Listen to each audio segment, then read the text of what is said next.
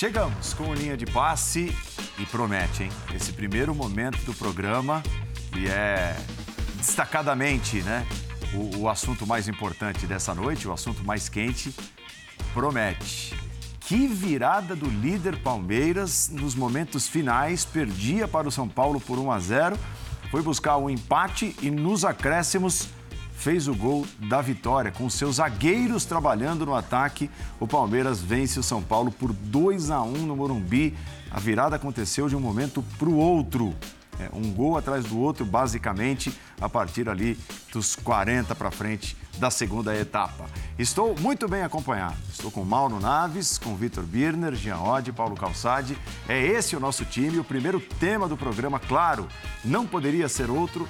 Que vitória do líder Palmeiras, 2 a 1 para cima do São Paulo, em pleno estádio do Morumbi. O São Paulo, em todo o ano de 2022, havia perdido apenas uma partida em sua casa, exatamente para o Palmeiras, lá atrás no Campeonato Paulista, volta a ser derrotado pelo Palmeiras que abre três pontos, tem três pontos de vantagem na primeira posição do campeonato, seu Mauro Naves. Bem-vindo, boa noite. Boa noite, Paulo, companheiros. Abraço enorme ao fã de esportes. É, aquela historinha de segue o líder aí, olha, vai ser difícil a gente mudar. Eu acho que pela qualidade, né, pelo potencial do Palmeiras, pela efetividade.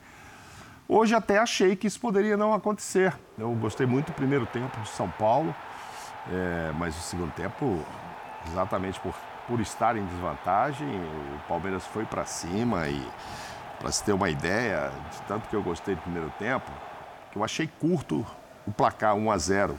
Eu queria mais gols, independentemente do lado, porque nós tivemos 10 finalizações de cada lado Sim. e algumas delas com boa chance de, de sair o gol, entendeu? De um lado e de outro, tiveram grande chance. Foram 10 de cada lado. Segundo tempo, duas do São Paulo contra 13 do Palmeiras. Então você vê o tanto que o Palmeiras foi para cima. É, vejo aí uma infelicidade nessa substituição final aí do, do Rogério, que talvez fosse exatamente para conseguir segurar esse ímpeto do Palmeiras, com a entrada do Miranda, jogador que eu admiro muito, mas que participa lá diretamente dos dois lances. No primeiro ele não marca o Gomes, nesse aí também não consegue chegar. Foi muito feliz o Miranda, muito feliz o, o Palmeiras. Vamos falar mais do jogo, evidentemente. E a estrela do Gomes, né? Porque no primeiro tempo, ali era o jogo do São Paulo. Era em cima dele. Foi. É, era em cima dele, com o Reinaldo, com todo mundo descendo por ali. E aí ele, sem muito cacuete de, de lateral, grande jogador, não descia, não apoiava, aí de repente vira zagueiro e vai lá na frente, já tinha feito dois no último jogo, hoje vai lá, faz mais um. É, enfim, estrela dele, qualidade ele tem mas hoje poderia até sair marcado pelo primeiro tempo que fez ali, com o São Paulo tendo muitas chances pelo setor direita, onde ele estava de novo improvisado. Mas enfim, um jogo que, que me agradou, principalmente pelo primeiro tempo, Paulo. Paulo Calçade, tudo bem? Olá, Paulo Andrade, companheiros, olá para você que nos acompanha. Acho que a gente teve mais um baita jogo no Campeonato Brasileiro. E a gente está falando de uma raridade, nem todos são nesse nível. A gente teve do ponto de vista da emoção, de tudo que aconteceu e do jogo também, um Internacional e Botafogo extraordinário ontem. Claro, o torcedor do Botafogo veio mais feliz do que o torcedor do Inter, como tal do Palmeiras. Mas é, eu vejo que são, é difícil enfrentar o Palmeiras. É difícil. A gente precisa admitir que é muito difícil. Que de um lado tem um time que é muito bem estruturado há um tempão, e do outro você tem uma série de adversários que se movimentam para enfrentá-lo. Então, o que fez o Palmeiras diferente para esse jogo, pensando exclusivamente no São Paulo? Minha opinião, quase nada. O Palmeiras fez problema na lateral, ali vai com três zagueiros e deixa o Dudu de um lado, do outro lado o Piquerez, Gustavo Gomes né, numa linha de três, com os dois volantes e muita dificuldade para jogar no lado direito, porque ali entrava o São Paulo. O Palmeiras tinha dificuldade de reter de barrar o jogo por ali. Se olha o mapa de movimentação depois do primeiro tempo, o São Paulo está ali pregado nas duas laterais, não deixando o Palmeiras jogar. Esse é um ponto. O segundo, o São Paulo com muita intensidade tentando interferir na transição ofensiva do Palmeiras e consegue, atrapalha. Então, o São Paulo que se movimenta demais, que se estrutura para tentar barrar o melhor time que, que o São Paulo que, o, que é o adversário, uhum. como os outros tentam fazer. Agora, aí você vai, Paulo, para os números. No segundo tempo, o Palmeiras tomou uma atitude só no segundo tempo foram 13 finalizações do Palmeiras, duas do São Paulo. Aí já é o São Paulo abraçado à sua vitória parcial e o Palmeiras tentando pelo menos o um empate. E consegue a vitória com duas bolas altas na zaga do São Paulo. A segunda, quando tinha Miranda, já prevendo isso. E nas costas do Miranda, né? E que ia chover bola na área. Exato. E não deu certo. Então, é uma grande vitória do Palmeiras, que é o melhor time do campeonato, o melhor time do Brasil e que é linear. O Palmeiras acredita nos 90 minutos do começo ao fim. E é difícil jogar contra ele. O São Paulo experimentou isso hoje. Mesmo quando o cenário não parece favorável, né, Vitor Birner? E em alguns momentos, alguns bons momentos do clássico hoje, o cenário estava apontando para o São Paulo melhor, principalmente na primeira etapa. Tudo bem, Paulo? Boa noite a você, ao Mauro, professor Calçade, Jean, aos fãs e às fãs do esporte. Então, eu depois, durante o programa, eu quero falar sobre as questões táticas, as trocas, Sim. a arbitragem. Eu vou chamar atenção porque, como é um clássico e como tem muita questão emocional envolvida no jogo, eu vou falar disso na abertura, é, que não é uma coisa muito usual. Eu não faço tanto isso, mas eu acho que nesse momento eu quero destacar que o cenário do jogo acabou sendo o cenário de sonhos para o palmeirense. Melhor até do que se ele fosse a Morumbi e goleasse. Porque você tem no primeiro, primeiro tempo um jogo em que ambas equipes, como o Mauro chamou a atenção na abertura, puderam fazer mais gols. É, chances claras de ambos os lados. O São Paulo faz um gol que a gente vai discutir depois se teve ou não teve o toque na mão do Patrick. É, tem um lance no Rony, que é discutível também, se houve ou não houve pênalti do Jandrei. Vou deixar para dar minha opinião um pouco depois. É, mas no final das contas, era um resultado bom para São Paulo. Aí o palmeirense vai lá e fala: não, o Palmeiras, quando vai no Morumbi, tem muita dificuldade. Né? Um palmeirense, muito palmeirense, me dizia na redação: pode montar a terceira academia, a quarta academia, a quinta academia, vai chegar ali, vai ser muito difícil, acontece alguma coisa no Morumbi. Né? Aí um outro São Paulino, muito São Paulino, disse: ah, eu assino um a um, aos 35 do segundo tempo. Estava tá? 1 a 0 Estava 1x0 Palmeiras. Né? São Paulo. É. O outro São Paulino mais experiente falou isso. Porque a gente não pode avaliar o jogo com a emoção. A emoção ela fica fora.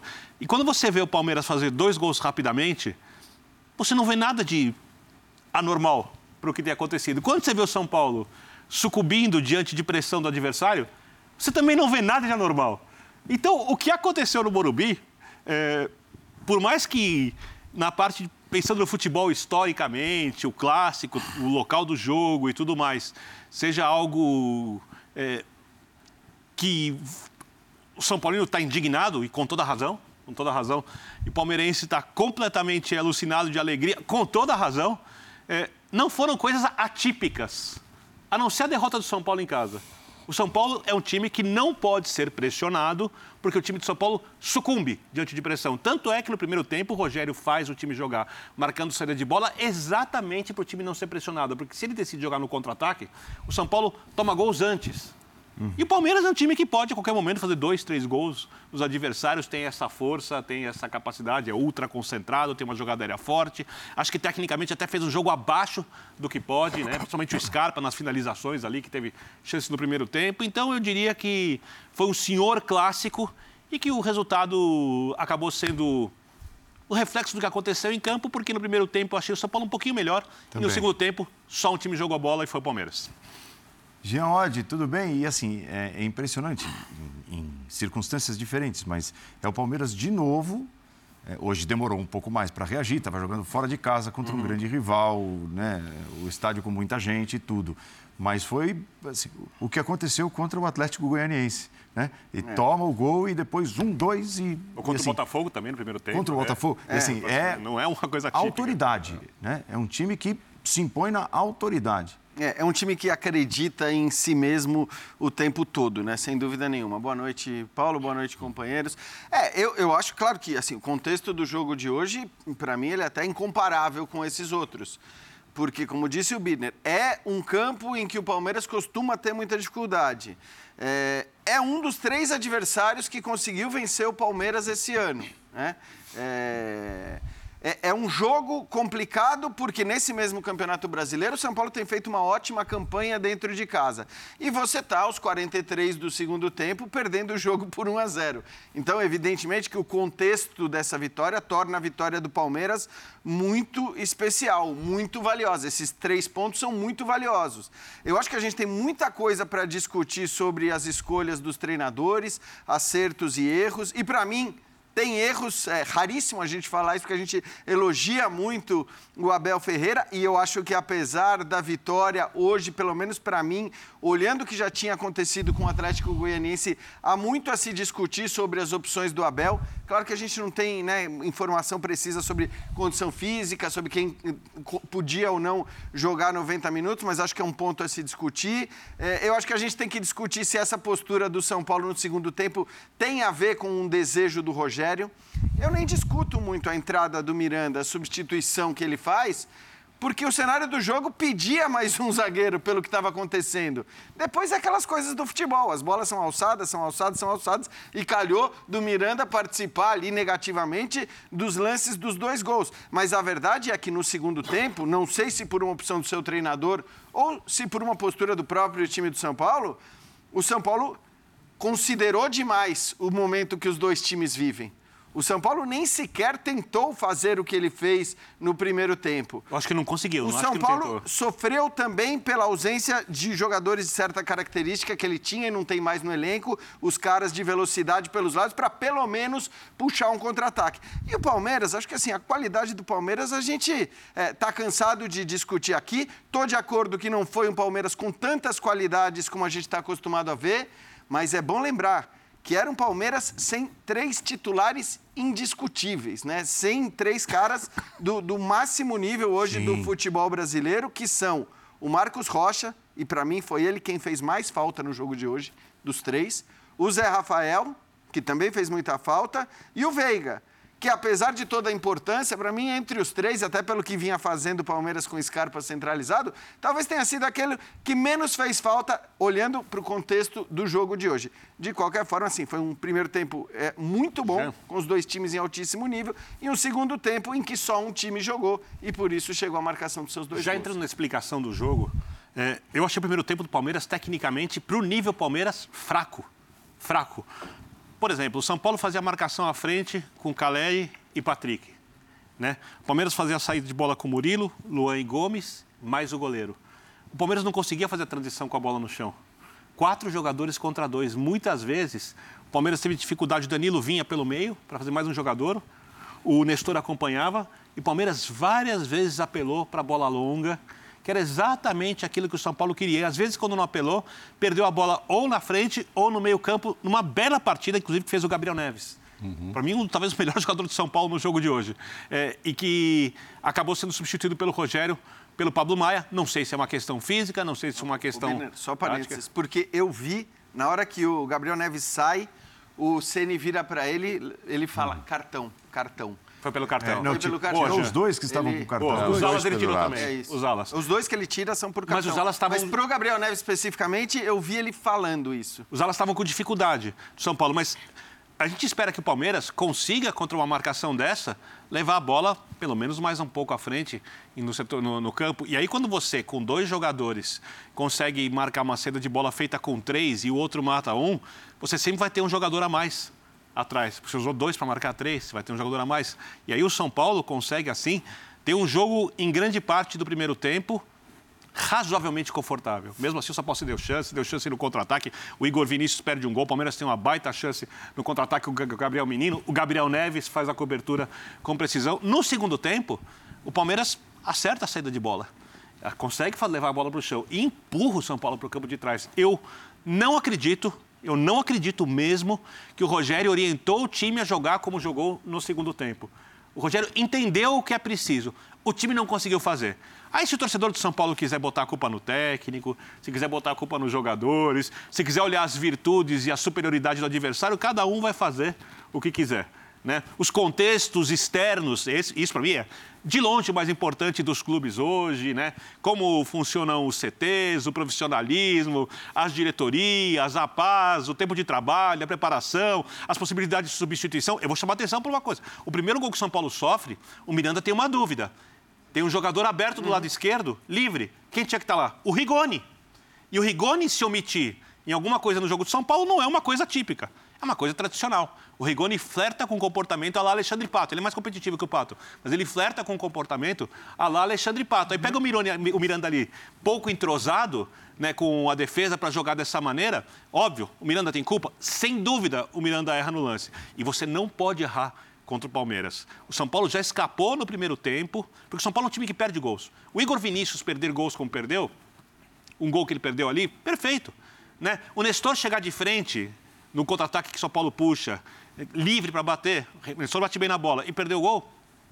Acontece. O Scarpa finaliza melhor que esses dois jogadores. E o Scarpa perdeu gols e, na quantidade que ele não costuma perder. Então, Só que o gol que o Palmeiras toma é Dudu pelo lado, olhando, sendo batido, ultrapassado. O Gomes que estava no lado aberto. Não, não, funcionou o lado direito do Palmeiras, direito, principalmente sim. defensivamente A- no aquilo- primeiro tempo, né? Sim, que- concordo. e termina o jogo, você vê o Dudu de um lado e o Verão vai jogar no outro. Porque é uma tentativa do Palmeiras de. O São Paulo levava nítida vantagem. Agora, eu acho que a gente está vendo é. Não adianta querer estabelecer o veredito num jogo. Agora, tem algo que o jogo mostra, que é o seguinte: você tem uma equipe muito bem estruturada e a outra que, quando se viu com a vitória, você fica na dúvida. O Palmeiras não tem muitas dúvidas. O Palmeiras não. Palmeiras, o Palmeiras, as posições que o Palmeiras assume dentro de campo são do jogo, mas de um jogo mais equilibrado e pensado. Não é assim, o Abel vai sair e falou, pô, eles recuaram hoje eu não pedi. Quando é que você viu o Abel falando isso? Que o time dele recuou sem necessidade? Ou que foi? Raríssimo. Nu- Nunca vi o Abel falando isso. Então, o Palmeiras, o que, o- os movimentos que o Palmeiras assume e tem dentro de campo são dentro de um contexto de jogo que o Palmeiras executa muito bem. O São Paulo se vê com uma vitória parcial contra um adversário dos mais difíceis, se não o mais difícil. É um clássico que já tem um peso considerável e, de repente, você não consegue ali falar para os caras, né? Vamos, e vamos Volta manter. naturalmente. Eu acho É, que volta, volta. naturalmente, E tem o outro outra, vai para ô, cima. Mauro, não e o Palmeiras? técnico que segure o time No intervalo, faz Não o quê? Gente, tem estamos jeito. ali sofrendo, vamos continuar sofrendo. O Palmeiras encontra mecanismos de alterar aquela situação de vantagem para o São Paulo, seja com reposicionamento de jogadores ou com trocas. E faz isso bem. E de um time que tem uma confiança que ela é absurda. Porque o Palmeiras sabe que aos 47 do segundo tempo é jogo, aos 49 é jogo, aos 50 é jogo e ele vira o jogo aí. E eu também nessas substituições, só fazendo, aproveitando o que disse o Bira, se você põe um Rigoni, que ele disse que está flertando para ser o Alexandre Pato, do lado de cá, você põe uns caras que estão querendo morder a bola. O Wesley, o Breno, o Breno Lopes entra, a primeira bola é quase que ele faz um golaço. O Wesley vai para cima e tal. Muito diferente do que fizeram o Éder e o Rigoni do outro lado. Mas muito diferente. Aí você vai dizer, ah, mas o momento era para o Palmeiras. Não, óbvio que era que estava perdendo e ia para cima. Mas tem esse do comportamento também. Tem o Caleri lá na frente que resolve, resolve. No segundo tempo a bola não chega no cara, não chega no cara, é só pancada. Uma hora ele, ele cansa, não chegou. Aí você vai mexer. Aí você põe jogadores que não, não parecem estar tão motivados a entrarem no jogo como do outro lado, que já é um time super campeão, que está formado, etc. Mas quando você dá 10 minutos para o Wesley, 10 minutos para qualquer um ali, o cara entra mordendo, ele entra mordendo. Aliás, o Mauro, até em cima disso, quer dizer, Uhum. esses caras que o, que o Abel coloca, o Abel, Uhum. é, mas que o Palmeiras coloca no segundo tempo, o Wesley e o Breno Lopes, seriam dois caras que serviriam muito bem ao São Paulo no é jogo. tudo que quer o Rogério tempo. é ter os caras de lado Porque assim, né? são caras de lado, com velocidade, com habilidade, é, que, e que, no caso do Palmeiras sabem muito bem o que vão fazer. Isso é impressionante, né? claro. Os caras saem do banco do Palmeiras, eles já sabem exatamente o que eles vão fazer. Quem está em campo já sabe o que muda com a entrada daquele jogador. Então, é um exemplo, por, eh, na- no caso da entrada do, do Navarro no lugar do Rony. É, quem entra no meio sabe o que vai fazer no meio, quem entra pelo lado sabe o que vai fazer pelo lado. Então, o Palmeiras é um time. Não, e com a mesma vontade, ah, desculpa, Imagina.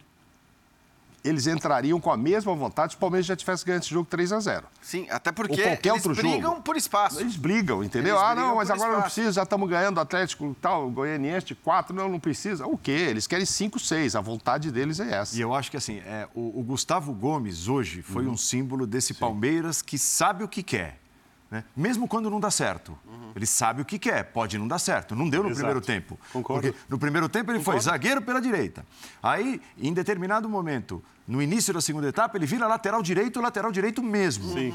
Até a alteração do Abel, ou do Martins, que coloca o Mike, tira o Luan e ele volta a ser zagueiro, zagueiro. E viu que aquela estrutura não E, estava dando e certo. simbolicamente ele vai ao ataque e mete o gol. Então, quer dizer, assim, é, pode, pode não estar dando certo, mas está na mão. Né? E- Ele sabe o que fazer, ele sabe que tipo de jogo ele vai exercer em cada uma dessas funções. E foram três dentro do, do mesmo jogo. É isso, e os jogadores sabem, todos eles sabem, e é isso por causa do trabalho do Abel, não tem discussão, o que eles vão fazer com cada tipo de formação, o que Isso. eles vão executar com cada função que pode ser pedida. Porque hoje no Palmeiras é assim, não tem um jogador que joga só de um jeito. Então o Piqueires pode ser o zagueiro pela esquerda e pode ser o, o- o ala, pode ser o lateral, o mesmo vale para os laterais direito, isso tem valido para o Gustavo Gomes, e aí é o que eu, até para já entrar na, no As tema... bênçãos de ter jogado de várias formas, né? Exato. A memória, né? Durante, Mas há durante prejuízo, muito né? tempo. Ele prejudica já o Dudu quando ele Então, joga desse jeito. Mas, mas é isso que eu ia falar. prejuízos, E né? O meu ponto é o seguinte, e aí, assim, é, é mérito da Bel que eles saibam o que eles Sim, vão fazer ou não. claro. Agora,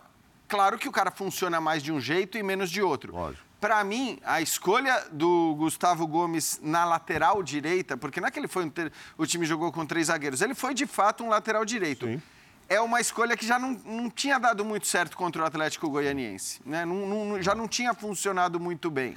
Por diversos motivos. Primeiro, porque, o, claro, o Gomes apoia né, com pouca qualidade, isso é, é evidente, ele apoia com pouca qualidade. Depois que você perde o seu principal zagueiro, onde ele mais rende, o nível de atuação do Gustavo Gomes hoje, para mim, está acima e bem acima de qualquer zagueiro do futebol brasileiro, e você acaba deslocando esse jogador da zaga. É, o Dudu perde muito.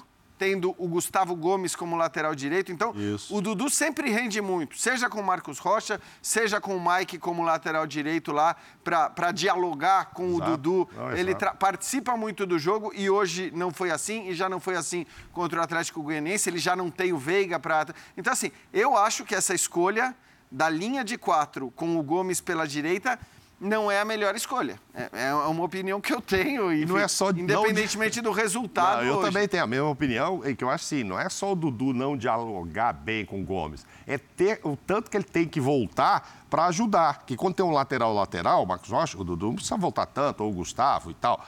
Num caso desse, ele tem que voltar demais. Aí, aí, aí cansa muito, cansa muito. Eu acho Então. que é- essa opção, é, eu não sei, óbvio que o, o Abel tá aí todo vencedor, deve ter treinado e tal, mas me parecia mais natural se ele colocasse, ah, o Murilo, eu não tenho lateral nenhum, eu vou botar o cara mais leve aqui, o Murilo. E não vou tirar o Gomes da onde ele é o xerifão e o... Eu- eu- então, Deve ter um motivo dele pôr o Mauro, Gomes ali, que a eu- gente eu- sabe da inteligência do Abel. o que, o que eu acho foi o motivo, como o Paulo disse, aquilo que o Palmeiras tentou fazer, eh, mas não conseguiu. Porque o Palmeiras acho que não imaginou que seria tão pressionado como foi em alguns momentos no primeiro tempo. Uhum. Então a ideia era o Dudu não ter que voltar tantas vezes para acompanhar o Reinaldo. Sim. E o Dudu, Palmeiras triangulando ali em cima do Reinaldo, podia ser uma festa. Tanto que o Léo fica sobrecarregado. Mesmo assim, Léo- assim, a, a- a partida do Léo, eu sei, eu vi muita gente criticando tal, o primeiro tempo, para mim foi uma partida assim, para ser elogiada. Aliás, tem três jogadores para elogiar muito no primeiro tempo do São Paulo para mim: o Léo, o Gabriel Neves e o Patrick, que também jogou desse lado. bem. Porque o Patrick, com a bola no pé, é um belo jogador. Sem a bola, ele ainda precisa melhorar. O Patrick já é um, atleta num- mostrando futebol no nível melhor do que aquele que mostrou quando chegou ao São Paulo. E exatamente porque o São Paulo atacou muito por aquele lado. E o Reinaldo, no, apoio, é um jogador perigoso. Sim, claro. E o Dudu não é um jogador que gosta tanto de marcar. Então, eu imagino que as circunstâncias do jogo era- eram, foram, foram criadas pelo Abel é, mas não concretizadas pelos atletas, para que o Dudu pudesse jogar muito em cima do adversário, o Gustavo Gomes ficasse como terceiro zagueiro e o Piquerez pudesse avançar muito, porque quem não viu o Piquerez jogando no Penharol, ele era um lateral extremamente ofensivo, um time que tocava a bola em velocidade, com rapidez, que, que triangulava, que foi desmontado, inclusive, é, porque os times uruguais não têm dinheiro para segurarem os seus principais jogadores. Poderia jogar nas costas do Igor Vinícius. Então, todas as escolhas elas têm lógica. O jogo quebrou essa lógica no primeiro o, tempo. O, Aí é o Rogério era ter Léo e Reinaldo. Ele teria dois para um no lado do Dudu. É, é, onde as esse, coisas em geral exa, onde O Reinaldo com um pouco menos de responsabilidade, é, porque mas, o Reinaldo numa linha de quatro é, mas, mas, mas ali né? não era. Marcando. Constantemente. Você, tem, você pode aproximar muito o Reinaldo do Dudu e ainda ter uma linha de três zagueiros Isso. com dois volantes voltando. É, sendo que o Palmeiras joga o Scarpa, o Scarpa não jogou muito afundado aqui no zagueiro São Paulo. O Scarpa, em vários momentos, pela dificuldade do Palmeiras, aparecia para tentar receber nos espaços que eram permitidos pelo São Paulo. Então, acho que o São Paulo se moldou ao adversário, entendeu, se reestruturou para jogar diante do adversário que é superior a ele e superior a todos os outros hoje. E eu entendo que ele, até que o São Paulo conseguiu, durante boa parte do jogo, fazer isso. Acho que não, não foi um, o resultado, sei que o resultado é o que é o dominante, né? Ele domina Sim. tudo, as análises. As emoções. Mas o jogo do São Paulo, este jogo do São Paulo hoje, estou falando deste jogo, não é replicar o formato tático. Eu digo, é este jogo de atenção. Oh, atenção, tomou dois gols no final, mas teve. É, a gente está falando do Palmeiras, você não está falando de equipes que estão abaixo. Este jogo do São Paulo hoje é um jogo se, se ele conseguir reproduzir contra a maioria dos adversários, ele vai se dar bem. Exato. Ele vai se dar Essa bem. É a grande o questão. problema é que a mobilização de São Paulo contra o Palmeiras, ela teve que ser gigantesca. Está num clássico, dentro de casa, é difícil enfrentar o Palmeiras. Então o São Paulo conseguiu se mobilizar. Essa mobilização contra adversários, que tem outros ali detalhes táticos, e aí o Rogério vai, pode não jogar com a linha de, de, de um 5, com linha de 5 quando está na fase defensiva, pode ser diferente, mas essa mobilização, sobretudo, você pega o mapa, a gente viu junto, a gente viu, falei para o Andrade, ao final do primeiro tempo, você pega o mapa de, de movimentação de São Paulo. Está em volta da área do Palmeiras. Ele né? é um Y.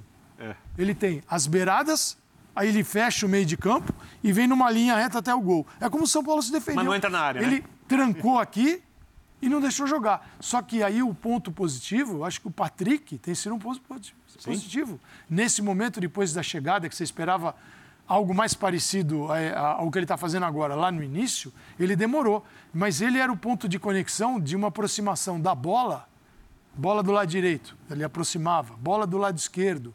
Eu acho que o São Paulo tem pontos positivos, porque se o São Paulino, é óbvio, o torcedor não está feliz, mas se você pegar e está tudo errado no jogo de hoje, o jogo de hoje tem muitas coisas positivas. É preciso entender contra quem o São Paulo estava jogando. É isso. Claro, claro. Então, mas, é, mas aí o torcedor do São Paulo faz a associação com cenários, entre aspas, parecidos, tá? sem, sem entrar, é, grosso modo, né? Porque é o Havaí, é o jogo que está controlado, hoje não estava controlado, mas São uhum. Paulo teve melhor, melhor que o Palmeiras em determinados momentos. Aí acontece o que aconteceu, deixa dois pontos pelo caminho. É o Corinthians, que foi um vareio de bola no primeiro tempo, as alterações do Rogério no intervalo, o adversário reage, empata e ficou perto de vencer. O São Paulo também teve chance, mas o Corinthians ficou perto de vencer. É a mesma coisa o Ceará. Agora acontece com o Palmeiras. Então fica, eu tenho certeza, né, que está na cabeça do torcedor a pergunta, mas poxa, vai ser sempre assim contra todo mundo? É, mas eu acho que são contextos diferentes, Paulo. Eu entendo o que você está falando e a história dos jogos, ela de alguma maneira são parecidas, as histórias, é, mas são contextos diferentes, porque muitos reclamavam desse, desse, fato que o, que o Calçade está falando, da concentração, da atenção, de estar ligado no jogo. E eu não acho que o problema hoje foi esse. Talvez o problema no segundo tempo, até porque estava enfrentando um Palmeiras que não era o melhor Palmeiras que a gente está acostumado a ver é, no Campeonato Brasileiro e na temporada, foi, eh, a, a, eu acho que a discussão maior é a discussão sobre a postura tática ah. e não a postura comportamental dizer, não, não, me parece que o São Paulo tenha relaxado, ou não tivesse atento, ou não tivesse ligado no jogo. Né? Não era isso. E, e, em alguns desses exemplos que você citou, o que se fala é isso. Pô, de repente o São Paulo parece que para de competir, que tem uma postura meio avoada na parte. Não foi isso hoje. O que aconteceu hoje, acho que assim, o São Paulo, vendo a situação do jogo, aquele 1 a 0 no placar, volta para o segundo tempo e considera demais o momento do Palmeiras e o momento do São Paulo e diz, e aí não é orientação do técnico.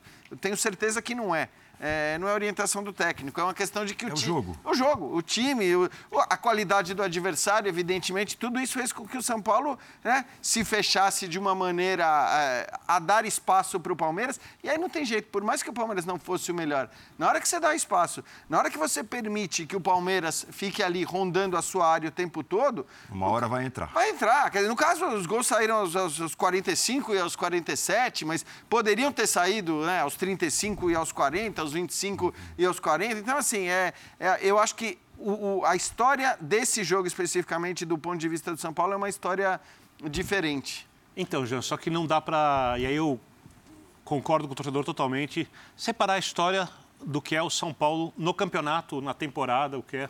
Não tem como.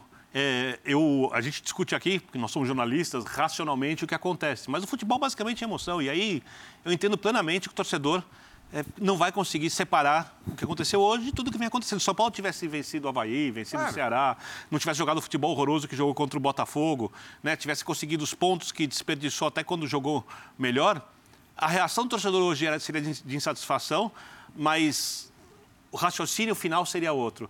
O raciocínio final do torcedor de preocupação tem toda a lógica.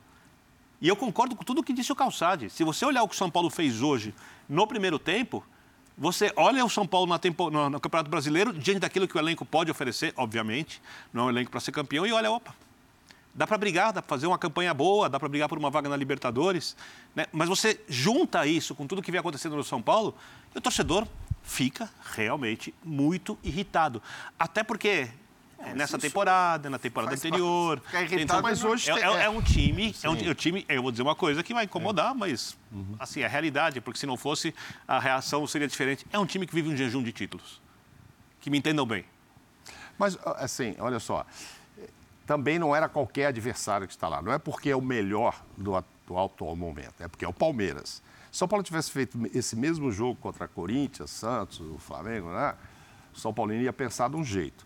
Mas era o Palmeiras, né? Tem a história do campeonato aí paulista. É o Palmeiras com o qual vai ter que decidir aí também na Copa do Brasil. Jogo em casa. Aliás, como o São Paulo chega para esse jogo de quinta-feira, né? Mas isso é uma outra. Vamos ver.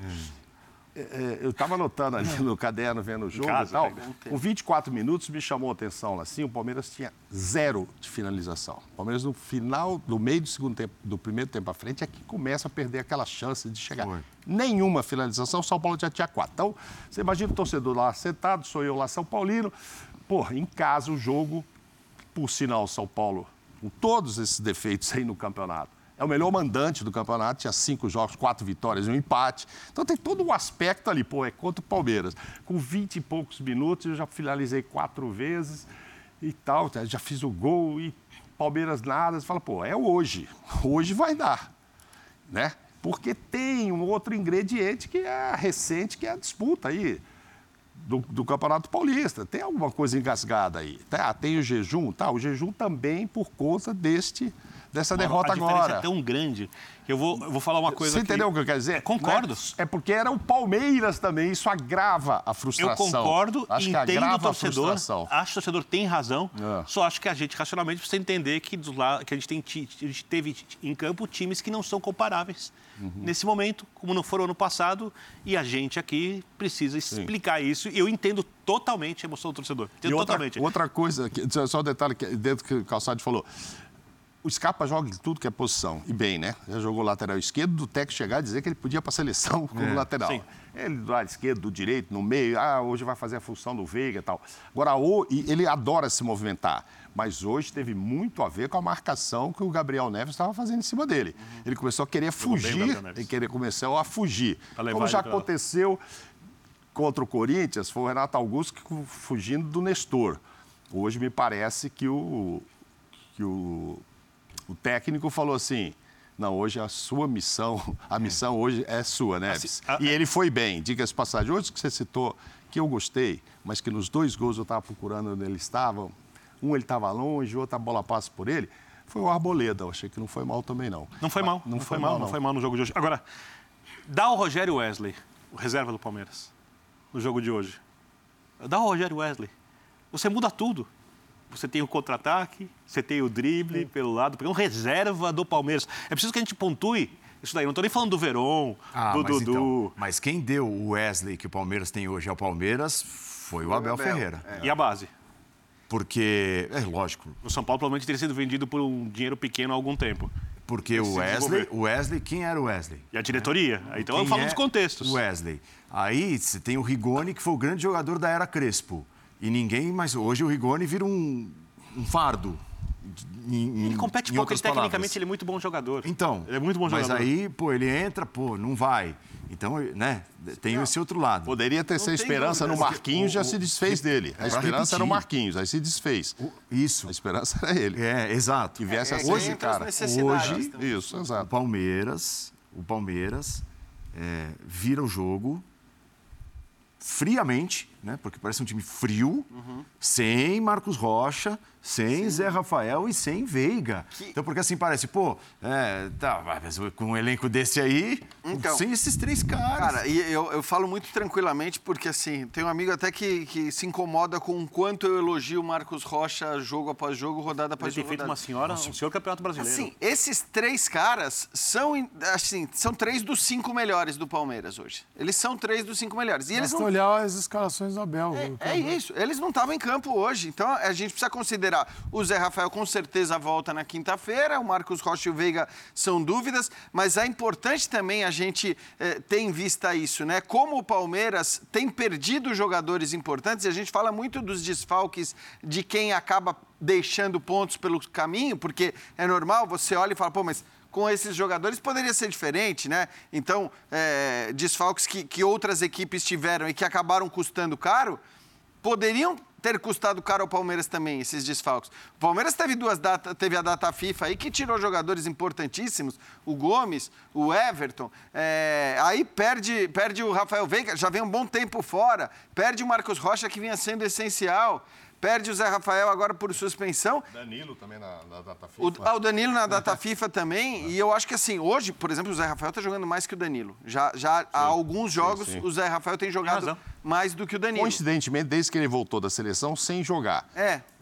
É verdade, porque logo depois da convocação ele ainda fez Isso é todos muito os comum gols. tal. Gol por vários todas as. É competições, verdade. quando foi convocado. Depois que voltou, Exato, o Zé mas Rafael assim, cresceu. isso só reforça o quanto esses caras fazem falta e mesmo assim o Palmeiras vai conseguindo somar os seus pontos. E aí eu estou plenamente de acordo com você, assim, tem muito a ver com o Abel, com como ele consegue gerir o grupo também de maneira a fazer com que quem fica no elenco tem absoluto empenho na hora que sai do banco de reservas. É, eu tenho amigos que criticam muito a, a negociação do, do- do Patrick de Paula, por exemplo, porque acreditavam no Patrick de Paula como um cara é, de altíssimo nível Tá para poder falta? resolver. Então, mas a questão, Nenhuma. a questão é essa, assim, é difícil discutir a gestão que ele faz desse grupo e dos garotos, porque mesmo os garotos que num momento parecem estar meio subutilizados, passam um tempo e de repente só eles que voltam. quando o Patrick de Paula vai, ele conserta uns cinco problemas.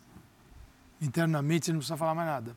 Um olha para o outro, sabe exatamente. Porque é o seguinte: ele fica.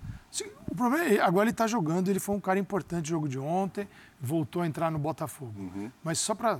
No Botafogo, é, ele também já não é uma uma unanimidade, não é aquela alegria, aquele cara. Assim, chegou num outro mundo do futebol, num mundo particular. Se ele não vier para o mundo real, ele vai ter problemas lá também. E teve. Tanto que ficou no banco vários jogos. Ele é um jogador muito promissor, né? Continua sendo.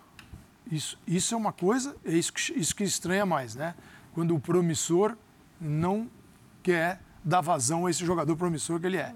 Ele acha que é, pode levar a vida de qualquer jeito, que tá bom. É, isso o Botafogo percebeu, e os companheiros também. Então ele tem que resolver o problema dele lá. O Abel, assim, eu preciso dar uma resposta para os outros 25 do meu elenco.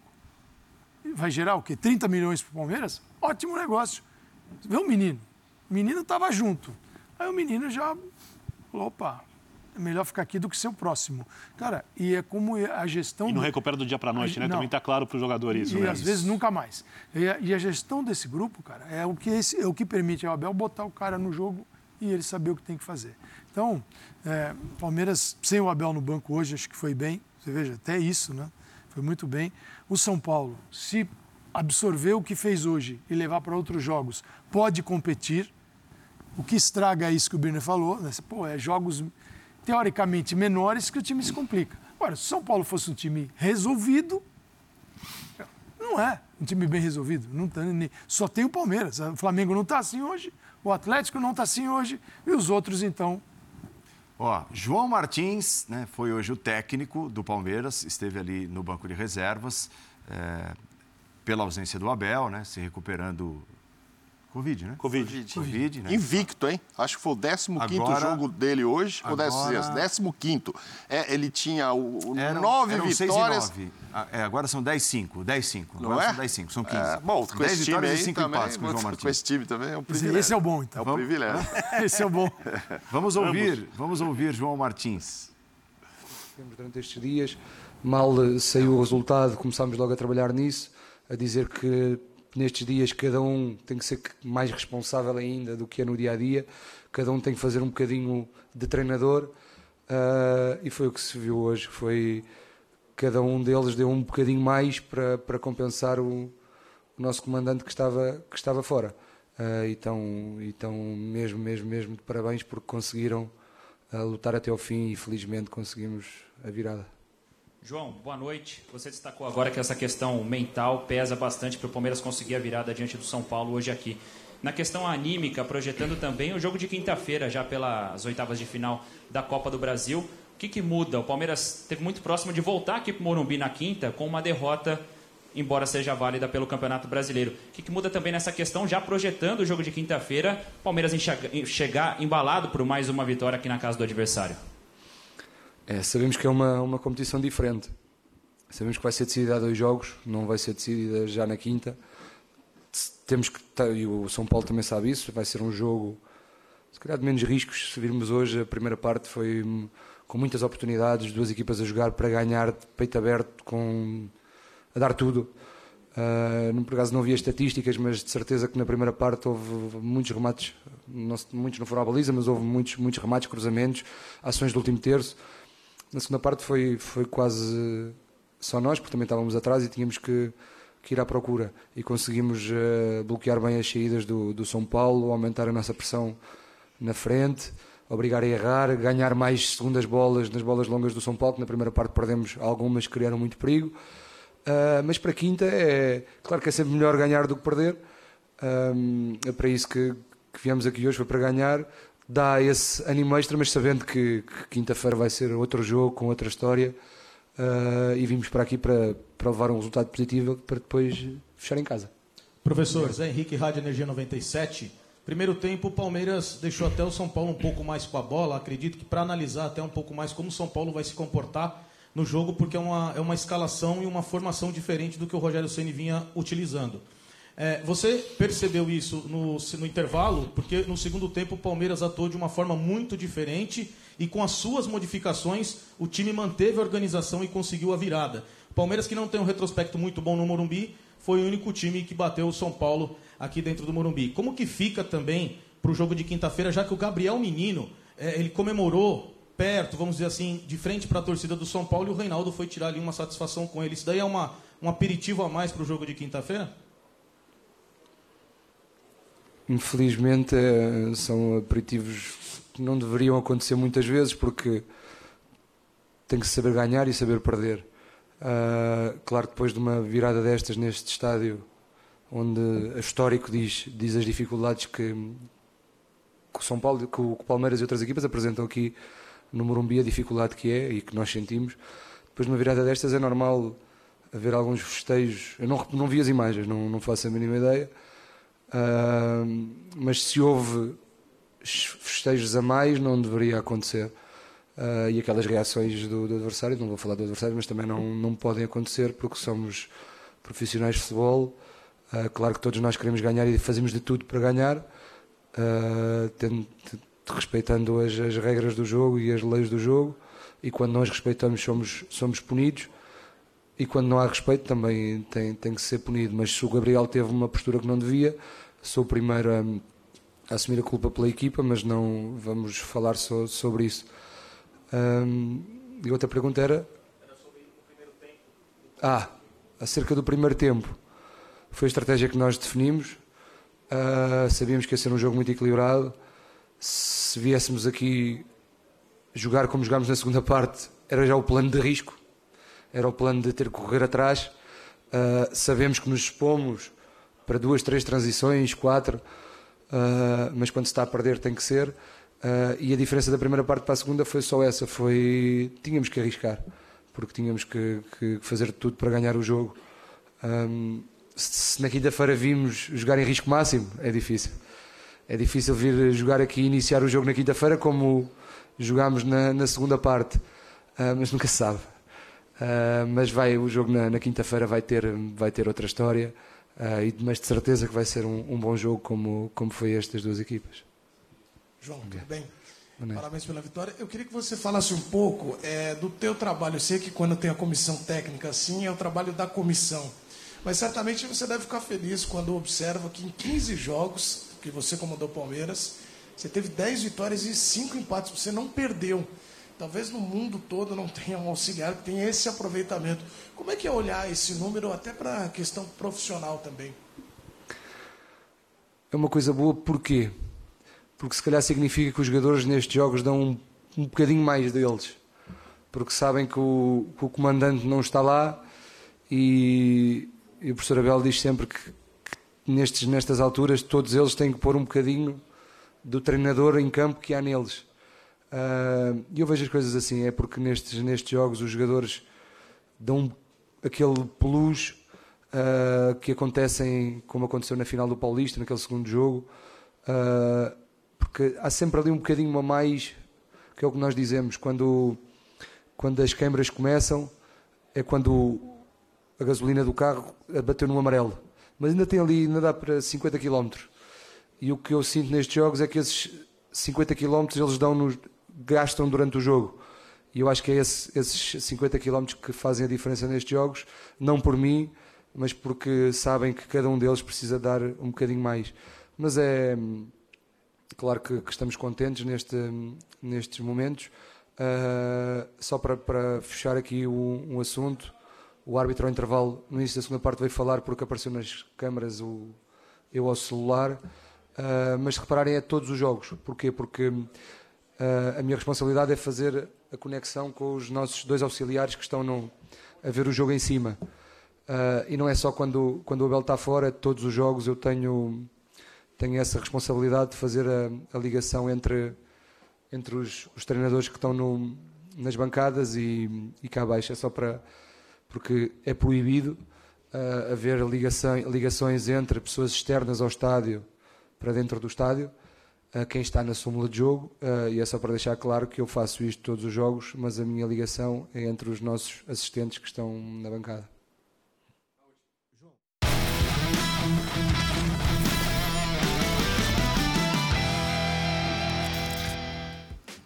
Veja só, o São Paulo tem no ano de 2022 apenas duas derrotas em sua casa, as duas derrotas para o Palmeiras. Aliás, nós passaremos agora pelas polêmicas, vai, sim Polêmica. ou não, de arbitragem e depois já tentaremos projetar o que na quinta-feira os dois times vão trazer do jogo de hoje para um confronto por outra competição, mas no mesmo estádio. Né? Vão se enfrentar na próxima quinta-feira com linha de passe a seguir. Jogo pela Copa do Brasil, partida de ida das oitavas de final da Copa do Brasil. Será tema daqui a pouquinho. Agora, os lances discutíveis, lembrando que houve aquela troca no VAR, né? Uhum. É, o, o Trace seria o cara do VAR, mas fez o que fez na rodada ontem no Beira Rio, então levou um castigo, houve a troca de última hora. E aí está o gol do São Paulo, que ficou ali um tempinho de conferência, parecia não haver nenhuma imagem conclusiva. Diga-se, né, essas imagens que nós temos, ou a imagem no caso, é uma imagem nossa né? feita diretamente ali da cabine por uma câmera nossa, dos canais esportivos da Disney. Então, por isso que nós não temos aqui de cinco, seis ângulos tal. As imagens da detentora de direitos do Grupo Globo ainda não chegaram para a gente. Tá? Então, nós temos essa imagem aí, mas todos nós e a maioria dos fãs de esportes é, certamente já viu né, por outros ângulos. E mesmo vendo por outros ângulos é difícil, né? porque é muito rápido, não tem uma câmera absolutamente conclusiva. Vocês entenderam de que forma? Eu olhando por outro ângulo, né, que realmente não é esse, eu não tive dúvida não. Acho que bateu no peito dele aqui em cima. Eu não, não, não achei que foi mão, não. Minha opinião é de que o gol foi legal na hora, assim. Estavam discutindo ali, ah, vai marcar, não vai marcar, vai voltar atrás. Ok, por esse ângulo é muito difícil, né? Muito Sim. difícil porque ele, inclusive, levanta mesmo o braço, assim, né? Para para deixar bater em qualquer lugar do corpo. Ele não foi nem para bater no peito, porque a bola está por trás de todo mundo assim, ele meio que chegou na bola, né? Mas eu achei que pegou em cima do ombro. Foi minha, minha avaliação no momento. Posso estar errado, outra câmera por trás, me desmentir, etc. Mas mesmo olhando por trás, eu continuo achando que o gol foi legal. Esse lance é muito difícil, vou explicar o porquê. É, eu olho essa câmera de trás que o Mauro uhum. vê, eu vi também, e de dentro do gol, né? Uhum. Atrás do gol, eu. Para mim é gol. Bateu no peito, beleza. Uhum. Só que aí começa a chegar umas outras imagens, é, e a impressão que dá que tem um leve, muito leve desvio antes da bola bater no peito, mas não é conclusivo. Aí eu vou falar, vou olhar o comportamento dos jogadores. Nem os do São Paulo comemoram um gol de maneira efusiva e nem os do Palmeiras reclamam da mão como se reclamariam no jogo como esse de maneira intensa. Ou seja, o lance foi muito difícil. O VAR tem uhum. todos os ângulos. Eu não sou aquele que assina embaixo tudo que o VAR diz, quase tudo, mas tem coisas que não dá para assinar e no futebol brasileiro pior ainda, inclusive lances de impedimento que para mim são os mais inaceitáveis. Então, do VAR errar. Então, para mim é um lance muito difícil. Eu olhando, repito, na câmera de trás, eu acho que foi gol. Eu vejo uma imagem que dá a impressão que a bola desvia em algum lugar do braço muito sutilmente, o que seria o suficiente para anular antes de bater no peito. Olha a reação dos jogadores, eu não chego a conclusão nenhuma. Então, se alguém puder me ajudar, eu agradeço. É, eu vou dizer que eu também, assim como o Biner, não assino embaixo nada do que o VAR diz. Não, não, gente, vocês estão no VAR ou vocês estão no campo? Então, você daria o gol no VAR não, é ou não daria? A dúvida é embaixo, você tem que dar alguma coisa. o juiz decidiu. Eu, é, eu assino embaixo o que o Biner disse, porque, é. Para mim, eu tive exatamente a mesma impressão. Primeiro, né, ao vivo você acha que foi no é. braço, Aí, na câmera de trás, para mim, eu não fiquei com dúvida nenhuma, falei, bateu no peito, eu e foi é, só no peito. Foi o que eu achei. E eu vi as imagens que o Birner está falando, que são umas imagens muito em câmera lenta, Isso. que de fato dá a impressão de que antes do toque no peito, a bola desvia um pouquinho. Tem um movimento que parece estranho. Só né? que assim, aí, eu, aí, pelo que eu penso do VAR, que é, o VAR precisa te trazer uma certeza Perfeito. absoluta e indiscutível. Não é, se não é decisão de campo. Se não é a decisão do campo. Como Perfeito. a decisão do campo foi dar o gol, eu acho que você tem que manter o gol, porque embora dê a impressão nessa, nesse vídeo que a gente viu que tem um pequeno desvio no braço, não dá para ter certeza absoluta. Então eu manteria a decisão de campo. A imagem que eu vi para mim é gol. E braço, na regra, é considerado aqui. Axila para cima, ok. Axila para baixo, é irregular. Então, é um, pelo menos tem alguma, tem alguma coisa ali para a gente chegar à conclusão. As imagens, o que eu vi, para mim é gol. Depois a gente vai discutir o outro, outro lance do jogo importante. Então começa, começa contigo já o, o, lance envolvendo o Rony e o Jandrei. Para mim, é, lance. Ainda no primeiro tempo. Sem pênalti. A saída do goleiro do, sem do São pênalti. Paulo. Sem pênalti. Sem pênalti. O Jandrei vai para a defesa. A, a ação do Jandrei é anterior à do Rony. Olha lá, Olha lá o Jandrei, aí, ó, anterior. E aí o Rony passa e ele se encaixa no Jandrei e cai. Então, assim, para mim é um lance. Hum, essa aí talvez não seja o melhor ângulo, mas é um lance que está muito claro. Vai para defesa e aí vem o Jandrei. Aí vem o Rony e atropela. Então, assim, o goleiro está no seu movimento de defesa. O goleiro está indo a bola. O goleiro não está dividindo a bola com o atacante, porque ele foi anteriormente para a bola. Então, ali, para ser um lance, para mim, claro, não é nem polêmico. Professor, é, eu entendo o que você quer dizer. Eu acho que se o futebol fosse apitado como é necessário, eu concordaria, o lance não seria nem polêmico, mas eu sou obrigado a pensar em qual contexto de futebol a gente está lidando. Para mim, o lance é o seguinte: o Rony toca a bola para a linha de fundo e o lance é morto. o Rony não vai chegar na bola. É, por outro lado, o Jandrei chega um pouquinho. Raciocínio de futebol brasileiro, arbitragem brasileira, tá? Eu não estou dizendo que eu acho isso certo, mas é, eu tenho que pegar um padrão que não existe, mas lembrar de lances parecidos. O goleiro chega atrasado, o Rony continua fazendo o mesmo movimento. O goleiro impede o movimento sem intenção. Mim, Isso torna o lance não, dúbio. É, É, só, que eu, só o que eu acho. É aí que acontece. Ele Tá. não, para mim, ele não impede.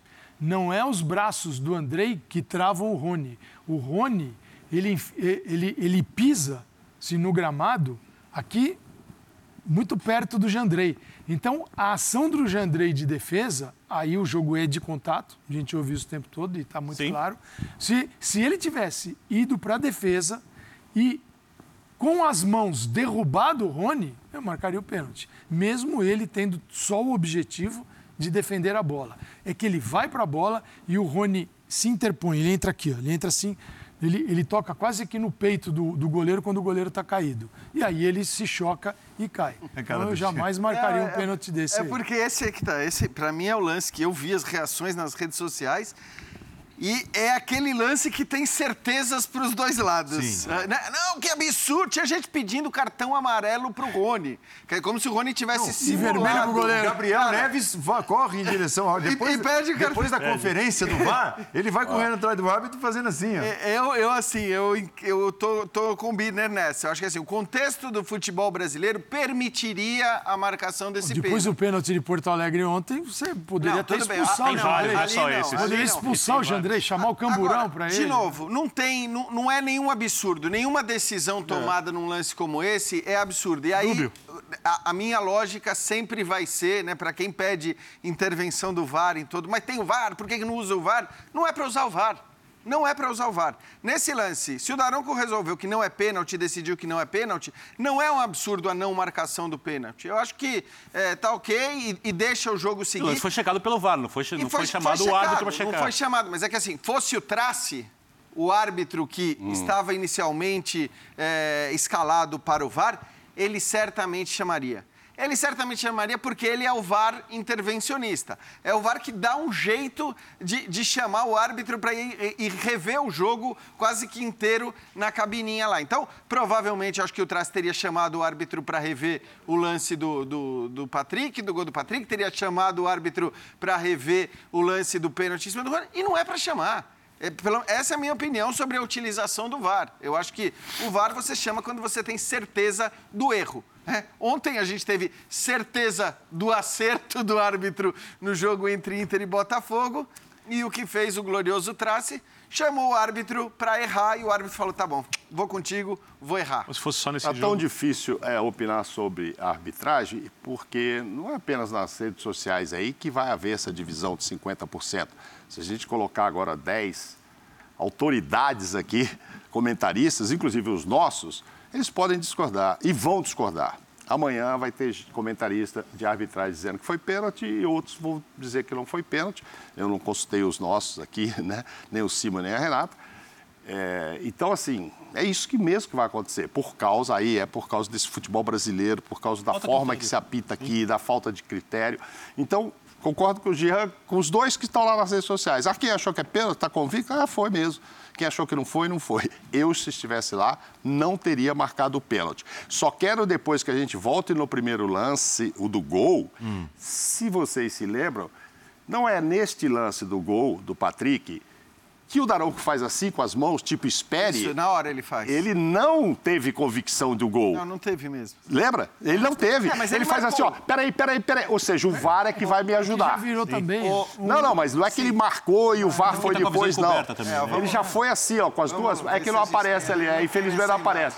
Mas quem viu o jogo é, viu que o, que o Darão coloca as duas mãos, tipo assim, aguarda, aguarda, deixa eu ver lá. Então, então foi o VAR que decidiu esse a jogo. reclamação esse do gol. Palmeiras. Porque ele não foi ver, né? É, existe a reclamação do Palmeiras. Então ele fala assim. Sim, aguarda calma, aí. Calma, Você deixa o VAR. que- Eu acho que tem uma coisa. Ah, mas não mim... foi ele que teve convicção. Como o Jean falou assim, não, vamos então no que o juiz mas, deu. Mas nenhum... O juiz não deu nada nesse, Jean. Nenhum árbitro dá saída hoje que... sem ouvir o VAR. Não, mas esse nenhum aí não, nem apitou para lá. Mas eu acho que não ele é apitou, sim. Eu, eu, acho que ele apitou e apontou para o meio ah, campo, é? sim. E aí, imediatamente, sim, pediu para os jogadores do Palmeiras falou, não, não, calma aí que Porque me ficou muito clara essa imagem dele com a mão assim, pedindo, causou, aguarda, aguarda, aguarda. Pareceu que ele não tinha convicção de dar o gol, não. O que me causou, talvez, a, a impressão do toque na mão do Patrick, não é nem que, embora tenha uhum. essa imagem de fato Sim. que o Birner falou, do, do, de um pequeno desvio da bola, o que me causa, num momento inicial, a impressão é. do toque é que, assim, o Patrick, ele comemora timidamente. É, eu também. Eu muito também. Ele já sai fazendo assim, peito, peito, peito.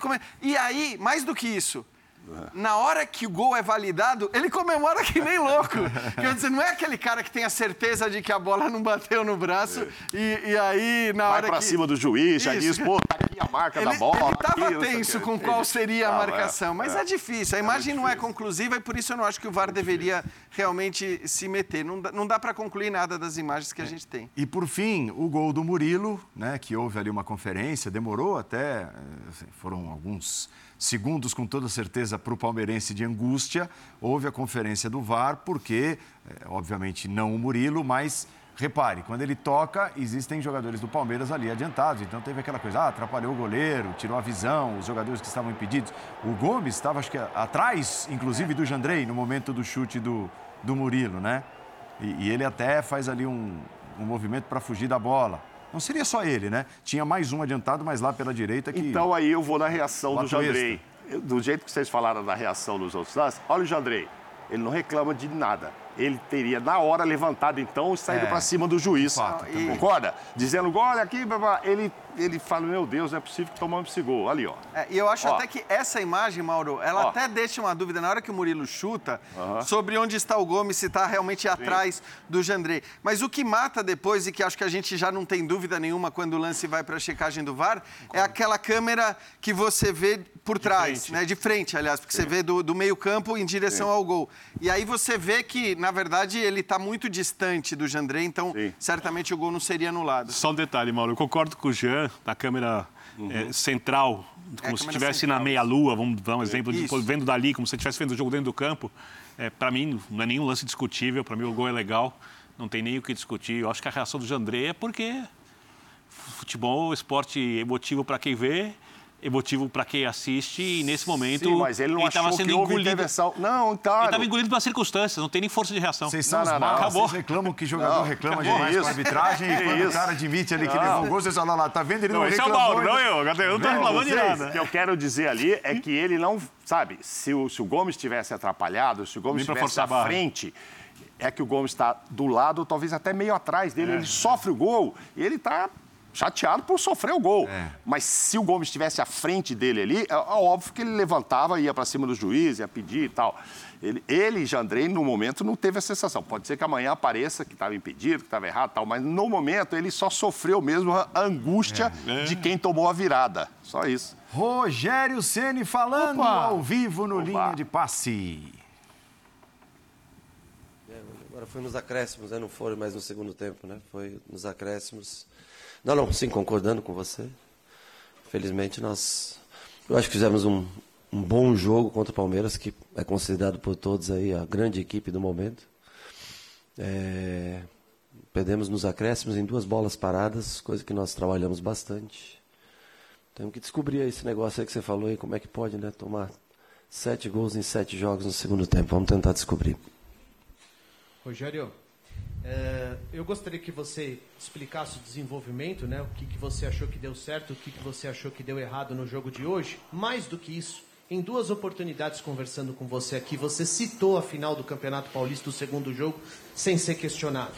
Eu tenho certeza que aquilo mexeu com você como mexeu com os atletas e a derrota de hoje vai mexer com todos vocês. O que é que vocês vão carregar desses dois episódios para os dois confrontos contra o Palmeiras? Não, não, um episódio já faz parte do passado e o de hoje, não sei nem o que dizer para você. Eu venho aqui para entrevista porque eu tenho que vir para entrevista aqui para não ficar uma situação delicada, uma situação chata aqui. Mas por mim nem estaria aqui, não por vocês, mas pela situação. Pela situação. É um jogo bem planejado, bem jogado. É, tem momentos contra o Palmeiras que realmente você tem que se defender, e nós o fizemos. E no momento que nós escolhemos ter o time mais alto possível, porque achávamos que eles poderiam ter bolas jogadas à área, foi no momento que nós tomamos os dois gols. Então, o que, que eu vou explicar para você? O jogo foi todo traçado da maneira correta, dentro das possibilidades que nós temos, tá? Dentro do que nós temos, é, foi colocado de maneira correta. No final, no minuto 89, entra mais um, um homem para fazer o terceiro zagueiro, que já está acostumado com a posição. Léo Pelé no lugar de Reinaldo como ala para fazer o fechamento das bolas justamente cruzadas. Não sei, desculpa. Igor e Pablo era o que nós tínhamos de volante para terminar o, o, jogo, era o máximo que a gente tinha, eram, eram os três, né? O Neves saiu por causa do cartão, já estava começando a perder duelos com é, no, no, no, no Scarpa, né? E com um cartão perigoso é, ser expulso. É, Igor, já com cartão amarelo também, nós tínhamos que fazer a troca, porque o risco muito grande pelo, pelos lados do Palmeiras. Eu acho que nós jogamos um jogo taticamente bem feito. É, e aí você escolhe como você quer analisar. Se você quer analisar o São Paulo que é, no primeiro tempo não deixou o Palmeiras fazer absolutamente nada, numa única bola que o Léo não cobriu o espaço que o Palmeiras teve uma boa chance. No segundo tempo, natural que o Palmeiras venha para cima, a gente também teve as nossas oportunidades. No final, nos últimos cinco minutos, eles têm trocas para fazer, para atacar, arriscam um pouco mais, tiram o zagueiro, colocam mais um atacante. A gente mantém a nossa formação. No melhor momento de bola aérea do jogo nosso, a partir do 80, minuto 89, era o melhor bola aérea que nós tínhamos. Concorda comigo não? Três zagueiros e um lateral que cabeceava muito bem, que fazia o fechamento. Aí nós tomamos dois gols de bola parada. Aí a análise tem que ser feita como vocês se sentirem mais à vontade para fazer. O time que estava vencendo até o minuto 90 ou o time que perdeu o gol por duas bolas aéreas nos acréscimos do jogo. Rogério, boa noite. É, na disposição tática, você falava da disposição uhum. tática, da importância, como foi o São Paulo. É, a gente pôde ver um Caleri muito à frente hoje, talvez sem um companheiro. Você fala que gosta de jogar com dois atacantes, uhum. você já disse isso. É, e hoje ele fazendo pivô sozinho, muitas vezes sem uma segunda peça para receber. O Patrick essa... foi a segunda peça, ele fez o gol, inclusive, fechando como segundo jogador de frente. Foi a segunda peça. Na, na, na bola, mas no segundo tempo, hum. você até faz uma troca com o Éder e o, o, o Rigoni, talvez. Não, o Éder entrou porque o Caleri estava desgastado. Não, também, ele vem jogando também. 90 minutos todos os jogos, não há quem aguente. Eu vou não, lesionar também, o rapaz. E até isso que eu ia, ia falar, da importância do Caleri nessa, nessa função. E o próprio Caleri com outros jogadores falam sobre o São Paulo saber sofrer. Uhum. Hoje faltou um pouquinho do São Paulo saber não, sofrer. Soube sofrer, soube sofrer. É, teve as oportunidades dos contra-ataques. Reinaldo passando muito bem, enquanto, aliás, jogou até mais tempo do que a gente imaginava que ele pudesse jogar. Nós colocamos Rigoni por um lado, Patrick pelo outro, já na, na parte final do jogo, no, a partir do, do, minuto, do minuto 15. Nós já tínhamos os dois, aliás, desculpa, no, no minuto não, Rafinha entrou primeiro, no minuto 30, eles entraram. Já tinha Rigoni, Patrick com Igor e Pablo. Era tudo que nós tínhamos, não tinha mais por onde volantes, para onde se defender, era o que nós tínhamos. Mantivemos o esquema, três jogadores, uma linha de cinco, eles colocaram já um nove de área, né? colocaram o Navarro, abriram o Dudu, eles tinham bastante opções, mudaram para uma linha. O Caleri ficou entre os dois zagueiros, nós com uma linha de cinco, uma linha de quatro, nos defendemos, pronto para contra-atacar com Rigoni, para Caleri dominar, ter a saída de Igor, ter a saída de Patrick pelos lados, mais o apoio principalmente mais da esquerda, que o Reinaldo tem mais característica do que o Rafinha. E aí nós tomamos dois gols de bola parada, dois escanteios do lado mais fraco que o Palmeiras tem de escanteio, porque o outro lado é bem forte. Com o Scarpa fechado é muito forte. Esse lado não é tão forte. Aliás, dois não. Um foi num rebote de escanteio e o outro foi num escanteio. E aí nós temos que escolher, é o que eu digo para você, a análise que você quer fazer. É, tem times que estão ganhando até o minuto 90, aí tomam dois gols, pedem, são eliminados e são grandes times. E tem times que pedem e aí o trabalho é um. Né? Então, se o trabalho foi bem feito, cara, posso garantir para você que foi a, é, pensado o jogo inteiro. Agora, temos que ter atenção nas bolas paradas. Né? Nós já sofremos no Campeonato Paulista, um dos gols foi de bola parada, né? do escanteio curto. Hoje nós sofremos um de rebote de escanteio e o outro de, de um escanteio direto.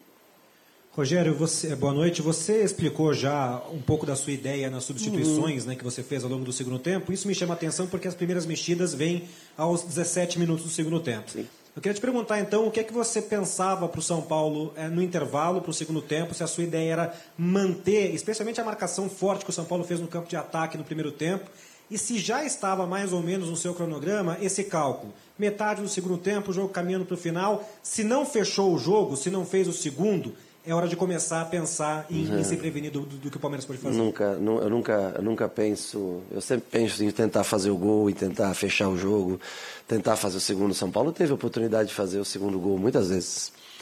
É, nós, eu no momento da substituição aos 17, Gabriel saiu, o Neves saiu, o, o Pablo entrou, porque eu achei que o Neves já a energia já tinha baixado, cartão amarelo, vai pode ser expulso a qualquer momento. Igor, a mesma coisa. Rafinha, apesar de não ter tanta né, jogada ofensiva, mas como a gente tinha o Gomes puxando, fazendo as puxadas, o Rafinha poderia defender melhor e livre de cartão, é, tem qualidade técnica para construir.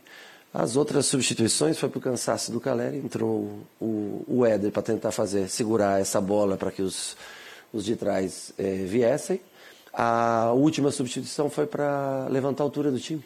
Botar um terceiro zagueiro no mesmo formato que nós jogamos o jogo inteiro. E ao invés de ter o Reinaldo apoiando lá no fundo, que já estava exausto e com cartão, nós temos o Léo para defender numa linha mais alta, porque eu imaginava que no final do jogo poderia ter alguns cruzamentos. Infelizmente tiveram, acho que, cinco, seis escanteios seguidos de bola mal rebatidas, até desnecessariamente rebatidas por nós. Bola, tinha uma bola que estavam três jogadores nossos e nós botamos ela em jogo novamente, a que dá origem ao primeiro gol.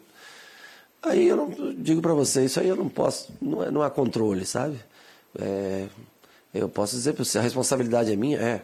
Você que você escolhe qual a responsabilidade, de levar 1 a 0 até o minuto 90 ou de perder de 2 a 1 nos acréscimos, né? É, isso eu carrego para mim, não tem jeito. Agora, eu acho que o que tinha que ser feito dentro das possibilidades que nós tínhamos é, foi feito no dia de hoje. Botar o Rigoni para dar mais velocidade. E o, o Nestor já bem cansado, vem há muitos jogos jogando. Igor com o Pablo protegendo o centro. Rigoni com o Patrick protegendo mais os lados. Se defendendo bem, bola no Caleri, saindo a velocidade do Rigoni. Aliás, nós acabamos com jogadores mais ofensivos do que começamos. Porque Patrick começou com o Caleri e nós tínhamos é, dois meias e um volante. Nós acabamos com mais um atacante pelo lado de velocidade, que é o atacante mais rápido que nós temos. Então, eu acho que o planejamento do jogo foi feito de maneira correta. A bola parada é difícil você controlar, eu não, não consigo controlar. E é uma coisa muito de dentro do campo que a gente tem que ter, ser proativo e, e tentar é, cortar essas bolas. Rogério, boa noite. Agora, tem muita gente da torcida do São Paulo na bronca, responsabilizando o Rogério, as escolhas e as mudanças e, e o que fez durante o jogo pelo resultado.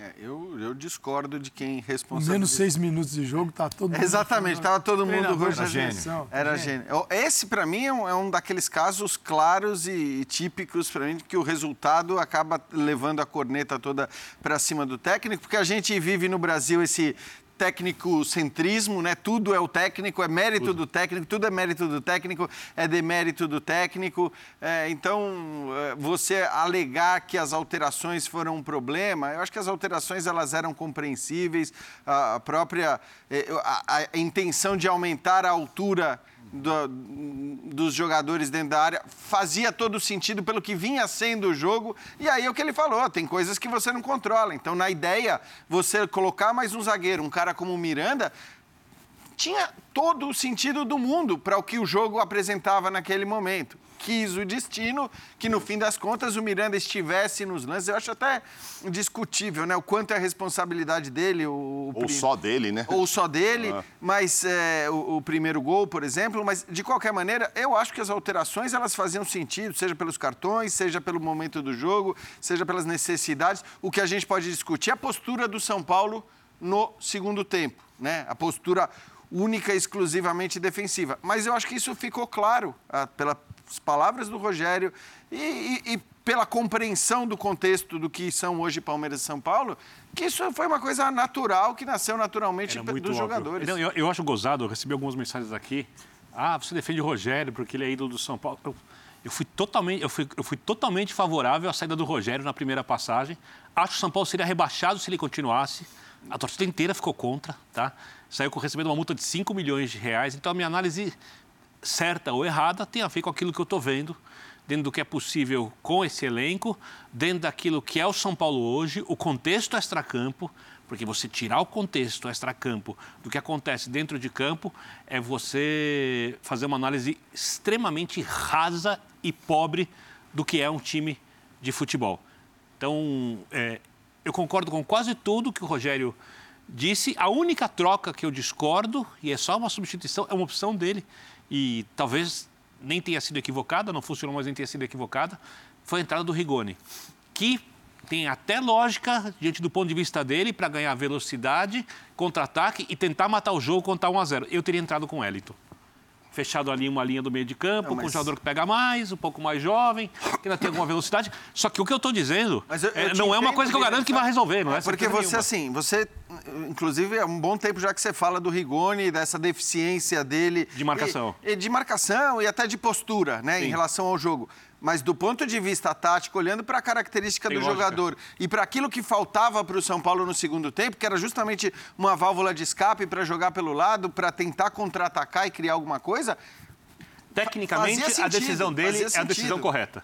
É isso. Tecnicamente, a decisão dele é a decisão Exato. correta. E eu nem acho que o Rigoni, eu, eu só acho que ele compete aquém do necessário. E eu acho que o Rogério sabe disso, o Rogério não pode falar isso. Você olha tecnicamente o Rigoni, vou dar um exemplo. Vamos quando o Igor Gomes joga aberto pela direita no meio, acontece várias vezes. Você acha que o Rogério realmente acha o Igor Gomes melhor é, que o Rigoni tecnicamente? Bate na bola melhor, toca a bola melhor? Claro que não. O Igor Gomes está lá, porque o Igor Gomes vai marcar mais pela direita. Quando você bota ele pelo meio, ele marca. Ele quebra um galho ali, entre aspas, como um primeiro jogador de marcação no meio-campo, porque é o jogador que compete mais. O Rogério não tem que chegar no microfone e falar que tal jogador está competindo aquém do necessário. Então, o que ele precisa fazer? Ele precisa recuperar o jogador. Ah, ele tem outro jogador para colocar no time pra, como opção ao invés desse? Eu dei uma que não é exatamente uma opção padrão, é praticamente uma tentativa diante daquilo que o elenco não oferece. Então, olhar para o Rogério agora e achar que os problemas do São Paulo estão no treinador é arrumar uma desculpa porque você está com raiva. E eu entendo que você, São Paulino, está com raiva. Eu entendo completamente. Eu nem discordo que você tenha raiva. Eu só estou dizendo que a troca de técnico, nesse momento, não levará o São Paulo ao patamar que você deseja. Até porque o São Paulo tem outros problemas muito maiores. Eu acho que o Rogério, inclusive, olhando bem a circunstância, estanca uma sangria de outras questões que podiam acontecer no CT do São Paulo. Então, eu acho que ele tem um papel importante no clube hoje. Troca a... de técnico é piada, né, Birner? Alguém falar em troca não, de técnico. Entra, entra, na rede social. Cara, aí é um... Entra na rede social. É, é, é, você é fala de, muito rede social. Você fala de é lugares que a gente é, Eu tô passando o olho agora, não passo, eu não fico olhando o dia inteiro. A gente não frequenta eu muito. É, eu também não vi isso, porque eu não uso essas redes sociais, mas... Você pode até discutir, né? Acertou, errou. Eu, eu não acho que ele tem errado hoje. Você pode até discutir isso. Agora, não, Troca de técnico. Não, não, não faz é sentido. É Também acho que não disso. faz sentido. E acho que faz todo sentido o que ele explicou ali. Pô, faltava pouco tempo, foi 89 minutos, ele botou mais um zagueiro alto, o Léo Pelé alto, ficar ali, arboleda, tararau, para evitar a pressão ali por bola alta.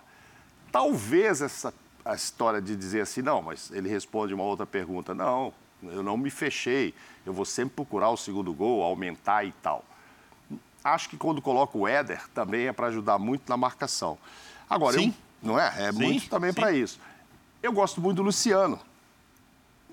Que não vem só, jogando bem. Então, só como ele não vem jogando bem, mas o Rigori também não vem jogando bem, aí vai de opção. Ele, técnico, está lá treinando, usou o Rigori. Eu usaria o Luciano, caso estivesse pensando, como ele disse ali, em fazer o segundo gol e não apenas segurar. Porque ali ele faz duas coisas. Ele justifica porque colocou o Miranda para fazer uma linha alta, etc. E tenta justificar a outra resposta que ele estava ali para fazer o segundo gol.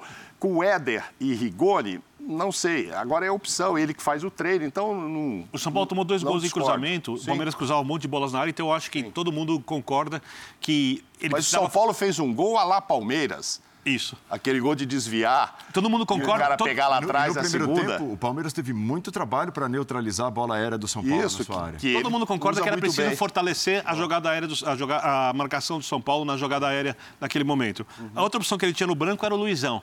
Você imagina se entra o Luizão que mal jogou, deve ter 20 anos de idade e tal. E o Miranda fica, fica no, banco. banco. É. E o São Paulo toma os gols. Não, não. não eu- O que iam dizer do técnico agora? certo. Então é preciso olhar os limites Sim. que ele tem e a força do adversário. Principalmente a força do adversário. Tudo isso está girando em torno do resultado. E você falou rede social, o, que resultado- ele precisa agora desse. Desculpa, Calçado. Não, esse jogador de velocidade, tararau, que a gente chegou a, dizer aqui lá no começo, ou se ele tivesse o Wesley, etc. Tá chegando um que o torcedor não tá querendo e acho que não vai resolver. O Marcos vou, e vou te, Guilherme. e vou te falar, também acho que não resolve. Assim, não é que o torcedor acha que não vai resolver. Provavelmente o Rogério, se tá pedindo para vir, acha que vai resolver. Também acha que Mas já resolve. chega com rejeição. Mas eu vou falar uma coisa. Saiu chorando do São Paulo a última vez, Uhum. não queria ir embora. Esse é torcedor do clube de verdade. Certo. Marcava que nem um cavalo quando jogou outra vez pelo São Paulo. É um operário, a não ser que tenha mudado de comportamento, sei lá, que já muda, extremamente dedicado. E o São Paulo está trazendo um jogador que não tem custo porque está em final de contrato. O Rogério, todo mundo sabe que não é a solução. Olhar para esse cara e achar que ele vai ser o problema do São Paulo estar sendo contratado, tá jogando contra o clube. Eu sei que é tentador, mas se o, a gente comentasse o programa até os 90 minutos, seria outro, outro programa. Aos 90 tomou 1 a 1 aos 96 tomou 2 a 1 e Até os 90 segurou, até mesmo os jogando mal não, o segundo seria, tempo. seria Futebol é momento, Seria claro, o quê? poeta. O que, que seria o programa? Pô, Rogério trancando os lados do Palmeiras, Então. a ação mais agressiva Mas- na saída de bola, na transição do Palmeiras e que fazia o Scarpa procurar um espaço para jogar, dificuldade, Palmeiras... Não levou o gol de escanteio, ao contrário, tal. fez um Só gol. quero deixar seria- claro aqui que eu- Aí, o finalzinho é, o mundo caiu do lado de São Paulino Claro, claro. e o Palmeiras desfruta da sua Rogério fala isso, ele fala isso. E é verdade. Façam a a análise que quiser a partir do time que até os 90. É um, tá- é um, é Só um quero futebol deixar claro aqui que eu discuti a escalação do, do, Do Abel. do Abel, eh, em relação a repetir com o Gustavo Gomes ali pelo lado direito. Eu Acho que né, foi um equívoco de qualquer maneira. Falamos disso aqui no programa. Sim. E, e aqui, pelo menos pelo que eu vi, está todo mundo elogi, ou elogiando, pelo menos não criticando com essa veemência as escolhas do, do Rogério Ceni, porque faziam sentido. Fazia sentido. Essa pergunta é Apesar boa, né? Qual o impacto do jogo de hoje para a Copa do Brasil na quinta-feira? Quinta-feira tem linha de passe depois de um novo encontro São Paulo e Palmeiras aí por uma outra competição, mata-mata, jogo de ida acontecendo agora, jogo de volta só lá mais para frente, dali a duas, três semanas. Tem Libertadores eh, no meio do caminho para o Palmeiras, tem Copa Sul-Americana para o São Paulo. É uma boa questão que Os na dois técnicos conversaram na entrevista. Conversaram, Os dois técnicos, é. né? O João Gomes e o Rogério, tipo, não Mas tem a eles ver sabem qual é a situação. Eu dá para entender bem Não, qual é a lógico situação. que sabe, lógico Também que acho que o impacto Por sinal, é- muito... pesa. Foi boa essa entrevista do João Gomes, por sinal, foi humilde ao dizer que os jogadores jogaram um pouquinho mais Muito, porque ele era, legal. né? Isso. Substitutos foi legal dele. Ó, linha de passe é a nossa hashtag. Nós mudamos depois de uma hora e 25 falando no clássico e todos os seus temas, todos os seus as suas amarras, né? Ou desamarras, dependendo do ponto de vista. Falaremos agora um pouco do Flamengo, né? Que é um time parece meio desencontrado, foi derrotado pelo Galo. Claro que é, vai ser comum para muita gente perder para o Galo no Mineirão, mas o torcedor do Flamengo, obviamente, anda preocupado e tem um motivo a mais para se preocupar, chamado Bruno Henrique, que ficará de fora de 10 a 12 meses. Né? Vai operar e tudo mais. Ah, a notícia boa do dia. Fechou mesmo, o Everton Cebolinha se apresentou, assim, uma apresentação rápida na rede social e tudo, já foi visto ali cumprimentando o Gabigol, mas o Everton Cebolinha demorará um pouquinho para estrear, porque ele só pode estrear quando a janela for aberta, né? ou seja, segunda quinzena de julho. 18, dia Quase um 18. Dia mês. 18. E a diferença é de 13 pontos Então, quer dizer, agora. já, já vai ter tido oitavas de final da Libertadores e de volta. Não tem conversa. São, o, o Calçari falava fora do ar, são cinco, Cinco jogos, rodadas até ele estrear. cinco rodadas do brasileiro. Do brasileiro. Então, fora a Libertadores e fora Isso. a partida de ida contra o São Galo na Copa do 15 Brasil. pontos no Brasileirão que vão ser disputados sem Bruno Henrique, sem Everton Cebolinha. E, É, E aí o Bruno Henrique faz muita e falta. aparentemente não é o Vitinho também que o Dorival tem usado. Então ele vai ter que mudar. E acho que para o jogo de quarta-feira é um palpite aqui. Acho que ele vai com outro Flamengo. Também acho. Flamengo com trio, acho que ele vai com terceiro no meio de campo. Pode mudar. Everton Ribeiro é um, é um negócio dramático ali, ele não está jogando. A Rascaeta pode. A gente falou isso no linha ontem. Você pode usar um trio no, no meio de campo, não num 4-2-3-1, mas um trio. E aí precisa escapar bem, precisa ter uma saída, precisa ter um jogado de velocidade. Se você for com a Rascaeta de um lado e Everton Ribeiro do outro, E aí? É, então, professor. Você vai ter que usar muito seus laterais para sair. Mas se você tiver no fundo, seus laterais vão demorar para sair. Então, eu vejo ali, para mim, ó, eu que botaria um, de repente, o um Marinho, o Gabigol, É, eu o Arrascaeta, um trio no meio de campo, dou corredor para os laterais, fecho o centro e lembro que isso é mata-mata, não é pontos corridos. É, Eu, assim, é, eu acho que essa perda do Bruno Henrique vai fazer o Dorival repensar algumas coisas, porque o, Do- o Bruno Henrique, principalmente no momento bom da equipe, o curto momento bom da equipe, que o segundo jogo o Flamengo fez, o jogo contra o Cuiabá, muitas vezes ele entrava como um segundo centroavante junto com o Gabigol, muitas vezes ele entrava por ali, o Ayrton Lucas passando pela esquerda e o Gabigol saindo pela direita, tem momento até que confunde a defesa adversária, quem entra é o Arrascaeta, ele cabeceia a bola no pé da trave esquerdo naquele lance. E o Everton Cebolinha não faz esse movimento. O Everton Cebolinha é um atacante de lado de campo, Bruno Henrique é um atacante de lado de campo e também um centroavante, entre aspas, se for necessário. Eu acho que ele até pode terminar a carreira jogando ali mais pelo meio, quando fisicamente não tiver as condições para fazer o jogo de extrema velocidade que ele faz e força pelo lado. Aí eu fico pensando, ontem, é, um pecado do Flamengo para mim é que quando você tem o Everton Ribeiro, você tem o Arrascaeta, você tem o Vitinho, você precisa ter mais posse de bola e frequência no campo de frente que o adversário, porque você tem jogadores que produzem a partir dessa ideia. Mas ele pode preparar a equipe, por exemplo, quando ele tiver o Cebolinha, com Marinho, Cebolinha dos, lado, dos lados, vai para cima, segurar um dos laterais um pouco mais, soltar o Arrascaeta e fazer, preparar um time que sabe jogar com a bola, mas sabe lidar com muita força de contra-ataque também. Só que ele tem jogos final de semana, no meio de semana, mata-mata, 13, 13 pontos, né? Não estou errado. Atrás do Palmeiras. 13. Porque vai chegar um momento, se continuar abrindo essa vantagem, que o Flamengo vai ter, no primeiro turno, que desistir do Campeonato Brasileiro. Ou desistir de pensar em título, não desistir de jogar bem o campeonato, de ganhar. E vai ter que priorizar as Copas, o que é uma coisa. Se você dissesse que em agosto o Flamengo vai- não vai ter mais chance no Campeonato Brasileiro, se falasse isso no começo do ano, você falaria, vocês estão malucos. Eu falaria, vocês estão malucos. É improvável. Eu falaria isso, pelo menos. Não sei se alguém diria que essa, cogitaria essa hipótese de uma maneira palpável, Olha, concreta. Esses jogos de Copas aí contra o, o Galo. É, contra o Galo. Dureza. E o Tolima é um time certinho, ganhou os do Galo quatro aqui jogos em Minas. sem Em casa torna a coisa difícil, porque tem um ambiente de futebol ali intenso. Não- então, E assim, o Flamengo desencontrado do jeito que está, né? Causando toda a desconfiança que causa. Eu Quem não é achei que foi tão mal o vai Flamengo passar? contra o Atlético, tá? Eu achei que foi um pouco pior que o Atlético, mas eu não achei que foi tão mal. Só que não foi Mas, assim, o que pode ser, né? O Longe Atlético teve que. O Atlético também chegou tão pressionado quanto o Flamengo. O Flamengo trocou de treinador. Você não vai pressionar o Dorival no segundo jogo. Agora, o Turco estava. Claro. O Turco hoje não seria treinador do Atlético se tivesse perdido, seria. O discurso do Rodrigo Caetano na segunda passada hoje teria sido atropelado. Né? Bom, tem que manter, não pode trocar.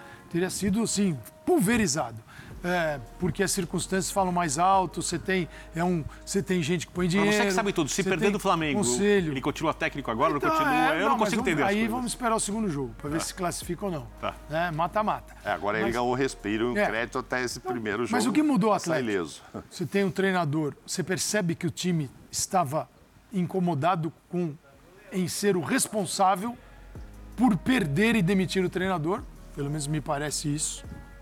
As reações depois do gol mostram isso. Sim. Não é que dane-se esse, né, esse cara aí que tá aí, pentelho e tal, vamos ganhar o nosso aqui. Não. O time mostrou que, poxa, estava incomodado. Tem horas que o jogador sente na demissão do treinador porque ele foi responsável. E tem horas que ele é o responsável porque quis ser o responsável. Não me parece o caso. Então, o Atlético teve que mudar alguma coisa. Mudou. Primeiro que mudou, claramente. Você pegar as últimas escalações, raridade. Vargas, Hulk e Keno. O Atlético viveu adaptações e jogadores, por exemplo, o Ademir. Começa bem, aí Ademir cai. Ele continua no time. Fazer o quê? Porque era Ademir, entrou Savinho. Mas é um, um Atlético com problemas. Mas mudou o seu comportamento. E comportamento é a atitude para o jogo, aquilo que o Dorival, que está há poucos dias, não deu. Quanto deu o Dorival? Uma semana já? Já deu. Deu uma semana dele. Né? Ele falou de, fala em mudança de comportamento todo dia. Não, mas... Contra o Galo não. Sábado deu uma semana, né? Ele se É. deu contra o Inter no sábado, o que ele só conversou com o time de manhã. Chegou próprio Pablo sexta-noite falou em Porto. Continua é. conversando, né? O Pablo falou sobre mudança dá, de né? comportamento na Não dá, entrevista, no intervalo do jogo. Agora, é, não é um Flamengo que eu vejo que está com aquele futebol que a gente, todo mundo sonha, acessível mais. Não está mais. Não está mais. Mas o que, o que não está acessível para eu entender exatamente? Eu não estou falando Não, 2019. não, o grande jogo não está mais acessível. Aquele grande jogo do Flamengo, Arrascaeta, Everton Ribeiro. Está acessível Bruno no Henrique, sentido que a gente não tem tal. visto, né, Calçado? Eu Nem- acho que ele é acessível. Ele não está acessível, mas ele é É, acessível. a gente não tem visto, não é? eu não Pode sei- ser acessível o outro. Aquele A não questão é que assim, a gente Aquele fica tipo, aqui sim, falando, e mesmo a ideia dos. Eu entendo a ideia e acho até que faz sentido para esse confronto especificamente contra o Atlético, Copa do Brasil, porque o Atlético é um confronto num nível ma- ma- mais complicado do que a maioria dos confrontos que você faz e, e vai fazer daqui para frente, embora daqui para frente o bicho comece a pegar mais. Mas não é muito claro, não é muito evidente a escalação do Flamengo, porque quando você fala do ah, o Marinha de um lado, o Cebolinha do outro, é, a gente fala levando em consideração aquilo que o Marinho já jogou, não o que ele joga no Flamengo ou jogou desde que chegou no Flamengo. É, então, é, uma, é, é- é vislumbrar aquilo que pode acontecer com esses dois caras. Eu acho que a contratação do Cebolinha é uma contratação que dificilmente vai dar errado. né? O, o contexto do Flamengo vai ter que atrapalhar muito um jogador que, quando saiu do Brasil, talvez fosse o melhor jogador do futebol brasileiro. Estava ali, disputando pau a pau com os próprios rubro-negros, com o Dudu, mas era um cara que jogava num nível altíssimo. Não vejo motivo para ele ter caído. é, fisicamente, parece que ele está bem, embora né, não tenha dado certo no Benfica. Então, é um cara que chega para jogar. Aquelas discussões e dúvidas e GCs que a gente. Como montar o Flamengo com a chegada Não do dá Cebolinha? ideia, não dá quem, ideia. Não, Não quem dá perde o lugar no time com a entrada de Everton Cebolinha? Vai lá, Esse- já vai fazer, já vai colocar. não, esse GC não vai poder, né? Esse, esse GC não vai poder. O lugar tá vago. Acontecer porque o lugar tá vago com a lesão do, do Bruno Henrique. Agora, é claro que o Bruno Henrique é um cara que faz muita falta, porque agora estão começando os jogos decisivos do Flamengo e o Bruno Henrique é um cara que nesses jogos cresce demais de produção. Além de ser um cara que é o mais importante nos momentos em que o Flamengo eventualmente resolve jogar é, é, na velocidade, no contra-ataque. Não é normal, não é a característica do time do Flamengo em geral, mas quando o Flamengo resolve jogar dessa forma, é o Bruno Henrique o cara mais importante. Então, evidentemente, ele vai fazer falta, independentemente do fato de que o cara que chega é um cara que chega no mais alto nível, com tudo para pegar um lugar de titular nesse time aí e não largar mais. É quando ele foi, é, vocês se lembram que quando o Benfica levou o Pedrinho, o próprio Jorge Jesus disse que teria levado só o Cebolinha e tal, né? Não, o Pedrinho, ele quando era treinador do Flamengo, Isso. sem nada com o Benfica, Isso. criticou a contratação do Pedrinho, falou que não levaria o Pedrinho. Que não levaria o Pedrinho, mas que levaria o Cebolinha. Então, assim, já era fã. Depois não deu tantas oportunidades, ou enfim, nem. Não se. Sei lá, não deu muito certo os dois lá, enfim, muitas reclamações pelas atua- atuações do Cebolinha lá, mas ele também, a mulher dele, inclusive, colocando nas redes sociais, Bina, que você acompanha, muita coisa contra. Só quando eu tô aqui. É, contra, contra o Jorge Jesus, enfim. Então, mas enfim, não deu certo. Agora é óbvio que é uma maravilhosa contratação. E aí a gente ia discutir se ele ia jogar pelo lado direito, se ele ia tirar o Bruno do time, não ia, ia ter que jogar os dois e tal. Agora, não tem mais jeito. Só que, infelizmente, ele, ele só pode estrear depois dos jogos decisivos. Então, assim, você vai pensar, o Bíblia falou assim, pô, o Flamengo vai ter que pensar ou abrir mão do brasileiro, não sei. Não sei o que vai acontecer nos jogos com Não, o Tolima, né? Que- E com, com o Atlético. Se cair tudo, e- aí como é que vai estar? São oito jogos antes do Cebolinha estrear. Você tira quatro aí, sobram os outros do, do- do- do brasileiro, né? Tem mais cinco ainda? do brasileiro e mais Tem- três, tem então. Cinco rodadas até É, é isso. dia 18. É, é a ida da Copa do Brasil, cinco do brasileiro e ide e volta da Libertadores. É isso? São Isso. oito. Oito jogos. né? Isso, é. Não, aí de volta do, do Copa É, do agora- Brasil, né? Da Copa do Brasil e de volta. O Também jogo é e dia volta, 13. né? São quatro jogos decisivos. Os dois com o Tolima e os dois com o Atlético. Que o segundo é dia 13. Então, assim, ou, ou o Cebolinha vai estrear com o Flamengo voando, ou no baixo astral danado. A gente não sabe o que vai acontecer. É- é eu acredito que pelo Tolima vai passar. Com o Atlético, eu já acho que a parada é um pouco mais difícil e que pesa decidir em casa. Acho até que é mais difícil do que passar pelo Tolima. Tudo bem, também é longe o jogo. São, são difíceis, mas acho que o Flamengo vai. Agora, eu, Dorival. É, são oito partidas. São oito no total. O, o, dia 20 de julho tem Flamengo e aí Juventude. E no dia 16, Isso. que não pode jogar ainda, tem Flamengo e Curitiba. Então, então são, são oito, oito jogos Quatro pelo brasileiro e quatro Isso. nessas duas é que, decisivas. É que, é então, que... assim, que Flamengo ele vai encontrar então, no dia. Quinto, esse 18. quinto seria o Cebolinha contando esse contando jogo. Contando o é, Cebolinha é, no, contra o Juventude, mas a questão é que assim, o Dorival é esse, não né? tem o jogador hoje com as características do Cebolinha. Não tem esse cara. Sim. Ele tem boas alternativas. Aliás, você olha para o banco do Flamengo e continua sendo um banco muito estrelado com jogadores de altíssimo nível que já jogaram muito mais do que jogam, mas ele não tem esse cara. É, e até por isso, mesmo que tivesse, olhando para o contexto do, da temporada, não, não é o caso de você dizer, ah, vou preparar o time para receber o Cebolinha. Não. não. Claro. O, o, Flamengo ele precisa, acima de tudo, tentar se manter vivo no Campeonato Brasileiro, pensando em título, e tá difícil, convenhamos ah, que. Ah, difícil. Já passou um terço do campeonato, gente. Então não é que nós estamos falando né, daqueles cinco, seis jogos iniciais. Um terço do campeonato, mais do que isso, já se foi. E a distância é de 13 pontos. Sim. Então, mesmo. Só que assim, mesmo aqueles que acham que o brasileiro já não dá mais. E, e, que, portanto, a prioridade deveria ser olhar para as Copas, para a Copa do Brasil e para a Copa Libertadores. A verdade é que o Dorival ainda precisa achar o time. Sim. Ele precisa encontrar essa equipe. Então não tem esse papo de, não, vou poupar aqui para jogar ali. Não, porque ele precisa usar todos os jogos, inclusive, para descobrir qual é o time que talvez num determinado momento possa fazer com que ele diga, não, agora sim, agora, sei lá, na 26 rodada do brasileiro, eu vou sim poupar no brasileiro e olhar para os mata-matas. Mas, por enquanto, ele nem pode fazer ele, isso. Ele é uma contratação emergencial. Ele veio para uma emergência para resolver o problema ontem de um Flamengo que. Quanto tempo vai durar o Dorival? Até o final do ano? Depois do final do ano ele renova, ele fica, ele sai do Ceará e vem para um tampão. Ele é um treinador tampão. Hoje, se de repente ele atropela, o Flamengo passa a jogar um grande futebol, vai ficar chato de demiti-lo. Mas não parece uma contratação quando o Flamengo o tira do Ceará, isso aqui é para longo prazo. Tanto que o contrato não. não. mostra isso. Se fosse assim, o contrato teria este Campeonato Brasileiro e suas competições aí, Libertadores e Brasileiro. Mais um e mais um aninho. Né? Não tem. Ó, vamos resolver agora e no final do ano a gente vê. Então, ele precisa resolver para ontem. Com este festival de jogos, Decisivos. No, decisivos e encontrar o quê? Fazer o papel do escalador mágico, é. que é encontrar quem combina com quem sem poder treinar isso. Nossa, realmente. São, quatro, são quatro meios, quatro jogos. meios jogos. de semana seguidos com jogos, né? Quatro é, meios. Muito complicado. Onde ele treina. E que jogos, né? E que jogos, é. Que jogos, né? Não é. Porque não é mais a primeira fase, fase. da Libertadores. Não, São dois jogos não. com o Atlético e dois jogos de oitavas de final de Libertadores com o Tolima. E quando ele for respirar, vai na Vila jogar com o Santos. É. Que parece que vai ser até aqui em São Paulo. É, mas... Você vê o tamanho do respiro, né? O tamanho do sofrimento dessa sequência aí. Falando Vitor Pereira a respeito da importância dos miúdos, dos jogadores mais jovens do Corinthians para a atual vice-liderança depois de mais uma vitória. Eu gosto dessa cara de bobo do apresentador Isso, quando... Cara de eu achei que tivesse travado a é, imagem. É, uma cara de quem paisagem. Quem tá em casa se diverte, né, com aquela caríssima. Paisagem. Pode pôr. Quem vem com essa conversa, quem vem com essa conversa de, de jogar, de dar uma, de, de, achar uma equipa tipo e jogar sempre com a mesma equipa tipo, está a brincar comigo. Deve estar a brincar comigo, está a brincar com o meu trabalho.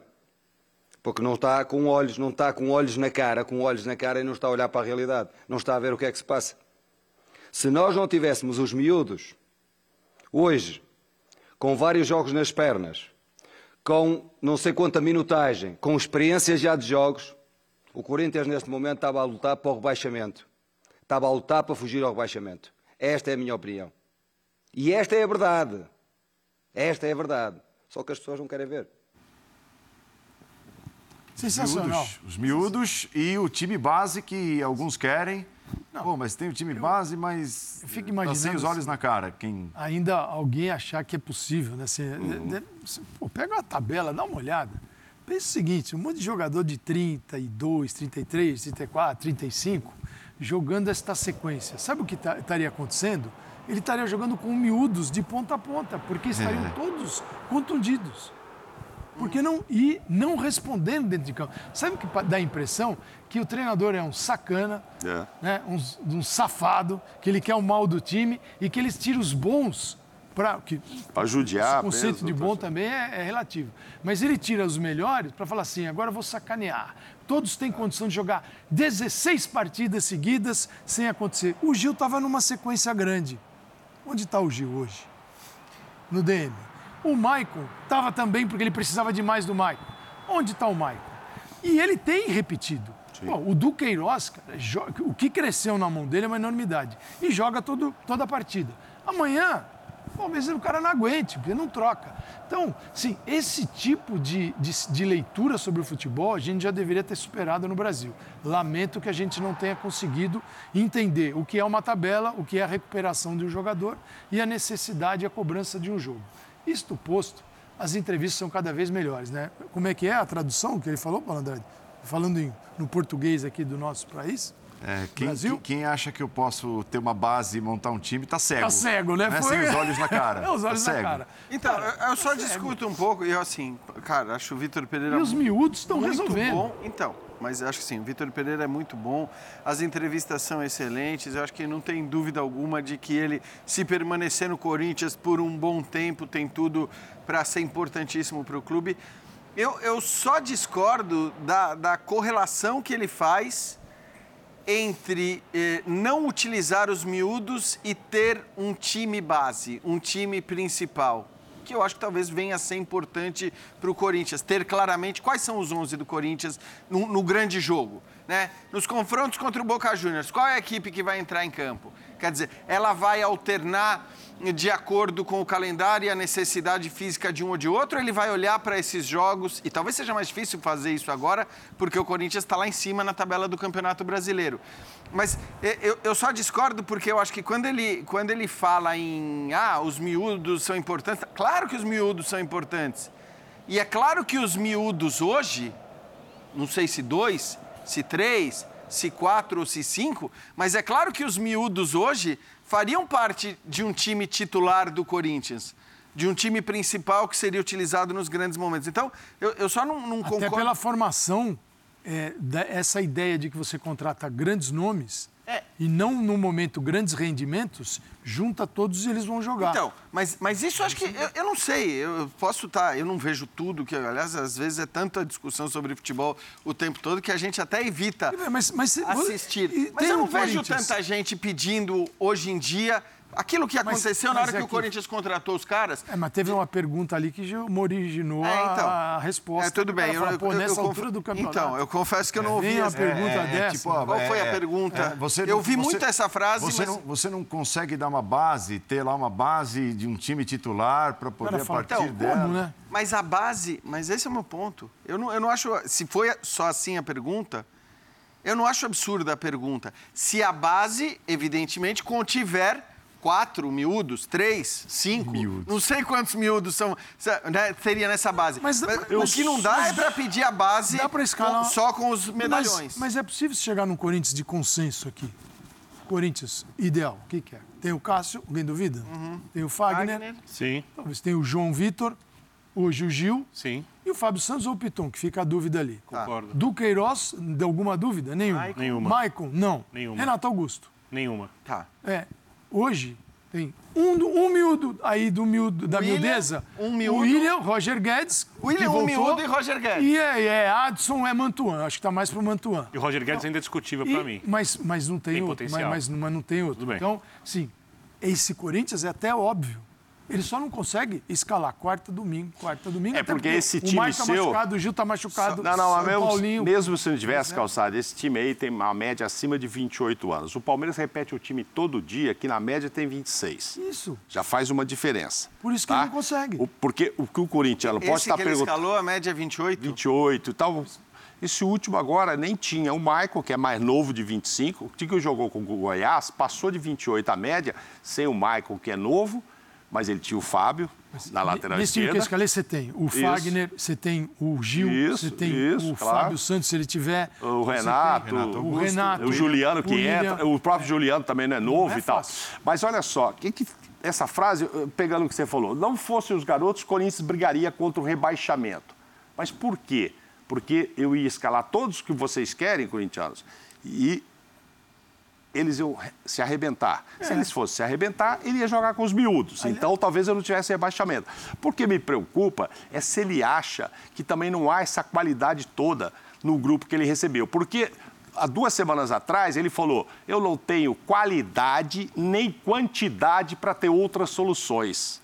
Não tenho qualidade e quantidade. Ele, não sei se ele estava se referindo só a esses caras, ou quando ele olha para o banco e fala assim, pô, eu não tenho muita gente, vocês estão achando que eu tenho um time que eu não tenho, né? Você, você acha, vocês acham uhum. que o, o, o, Corinthians atingiu algo próximo à máxima qualidade que ele pode mostrar dentro de campo? Jamais. Porque, porque eu não, não vi essa qualidade não, nem, mas eu acho que o question... resvalar nessa qualidade. o questionamento é válido quando você é, olha para as escalações do Corinthians e não consegue perceber é, o jogo que ele está priorizando. Exa eu acho que é esse é o ponto. Mas esse é, é o ponto falando, de origem Paulo. da pergunta. Porque, é, ah, mas é. Numa mesma semana, ele escala um time completamente assim. Diferente hum. e um rabisco daquilo que vinha sendo esse Corinthians em tese ideal, contra o Always Red num jogo que valia classificação para as oitavas da Libertadores. Por isso que a pergunta, se aí, foi desse jeito seguinte, que vocês falaram, é boa. Aí no domingo seguinte tem o América, que, inclusive o jogo foi horroroso, mas ali estavam os principais. Uhum. Né? E, contra o América, um jogo de e, décima e, rodada. E qual o resultado? Não, é, empatou. E não ganhou então, assim, do, do, Então, assim, do... eu, a sensação do corintiano, me parece, é assim, parece não haver muita coerência é, a... ou planejamento de olhar para aquele lógica, jogo e falar assim, ó, ele largou mão disso já. Então, mas aí, então, mas, mas, mas aí você então, acha que pode? Mas aí o questionamento, ah, como diz o Jean, o questionamento sempre, é válido. Eu sempre é falei aqui que o treinador é pega na tabela fala, aqui, aqui eu preciso então ele vem para trás e fala mas assim. Mas ele nunca fez eu vou... isso.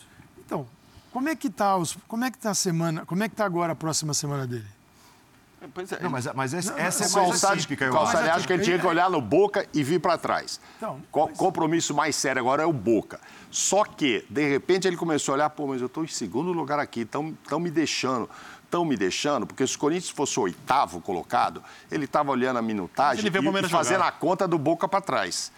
Não, não é que para ser campeão. É para que quando começou não se pensava nem estar tá entre os quatro brigando do jeito que está. E está ali se sustentando não, é um em segundo milagre, terceiro. É um milagre. É, um, é um milagre. milagre. Falar, e aí é um isso pode ter feito com que ele tenha mudado não, um pouco a, de ideia naquela, da ser, minutagem. A gente tem que ser realista também, porque a tabela não condiz com o futebol apresentado. Não, não. O, não. o Corinthians não jogou bola para estar para esse, para essa colocação. Para essa cara. colocação. Claro. Então, assim, a partir é que os disso... outros não jogaram também. É, bem, tá... E a oportunidade foi sendo é. dada, porque os outros também foram derrapando, né? É isso, mas é, é, o que o Paulo falou. Quer dizer, eu acho que vai chegar o momento, e até agora era até compreensível que não ficasse muito claro o que era a priorização ou não priorização. Uhum. Mas é, o, quando o Calçade traz aqui um time que talvez seja unânime aqui, que é o time ideal Vai ver quantas vezes esse time ideal jogou. Porque é isso, às vezes muda tudo, às vezes muda metade. Não parece que tem aquele jogo que ele olha e fala: nesse jogo aqui, contra o Palmeiras no brasileiro, eu quero ter esses 11. Ou contra o Boca eu, na Libertadores, eu quero, vou querer ter seguinte, esses 11. Ele está ele tá hoje na disputa da Copa do Brasil, ele está na disputa da Libertadores e ele é segundo colocado brasileiro. Não, não podia ser melhor. Com tudo isso que a gente está falando. Exato. Dentro desta forma de organizar a equipe. É, este tal ideal sobrevive a quantas partidas? E qual é a certeza de rendimento dele, desse ideal que a gente escalou aqui? Qual é a certeza? Ele talvez tenha percebido o seguinte: este ideal também é um ideal que. Sim, que não tem tanta qualidade. O jogo tanta... contra a América mostrou isso. Mostrou é, o ex-Red red retalhado foi ruim. Exatamente. América, quatro dias depois com o ideal, ruim. Exatamente. Mas ele não escalaria agora o ideal, porque não teria pernas para aguentar dois jogos contra o Santos e um contra o Boca. Mas, por exemplo, o William, não vai dar, ele vai ter que mudar. Não, o William já não foi nem para o banco. É, pois é, mas não dá. Tá olhando, o William tem lá um desconforto e tal. Você vai colocar? Não vai. Você é. pensa na, na, na, sequência ali. Sim. Aí você escala o William onde? Contra o Boca, contra o Isso. Santos? Ah. Ou escala nos quatro? Alguma dúvida de que o William não vai jogar os quatro jogos? Não, nenhum dos. É, exato. Não. Então, não vai. É, Aí, eu, cara, ficar fazendo muita conta nessa altura. É, eu, eu acho que no final das contas ele veio com uma ideia, ele percebeu que não era possível praticar a ideia que fez dele um grande treinador em outros locais, passou a usar os jogadores mais jovens, porque eles fisicamente eram os únicos que tinham alguma condição de colocar em prática essas ideias. Quando colocou os veteranos, os veteranos não funcionaram, mesmo após ele mudar as ideias. Porque ele recuou de várias coisas desde, que, desde quando ele chegou. Ele chegou com um discurso, e o futebol que ele pratica hoje é completamente diferente do discurso, e não é porque ele é hipócrita, ou porque ele é mentiroso, ou porque não sabe fazer outro tipo de jogo. É porque, biologicamente, o termo é esse, os jogadores não conseguem cumprir aquilo que o treinador acha ideal para a equipe dele como modelo de futebol.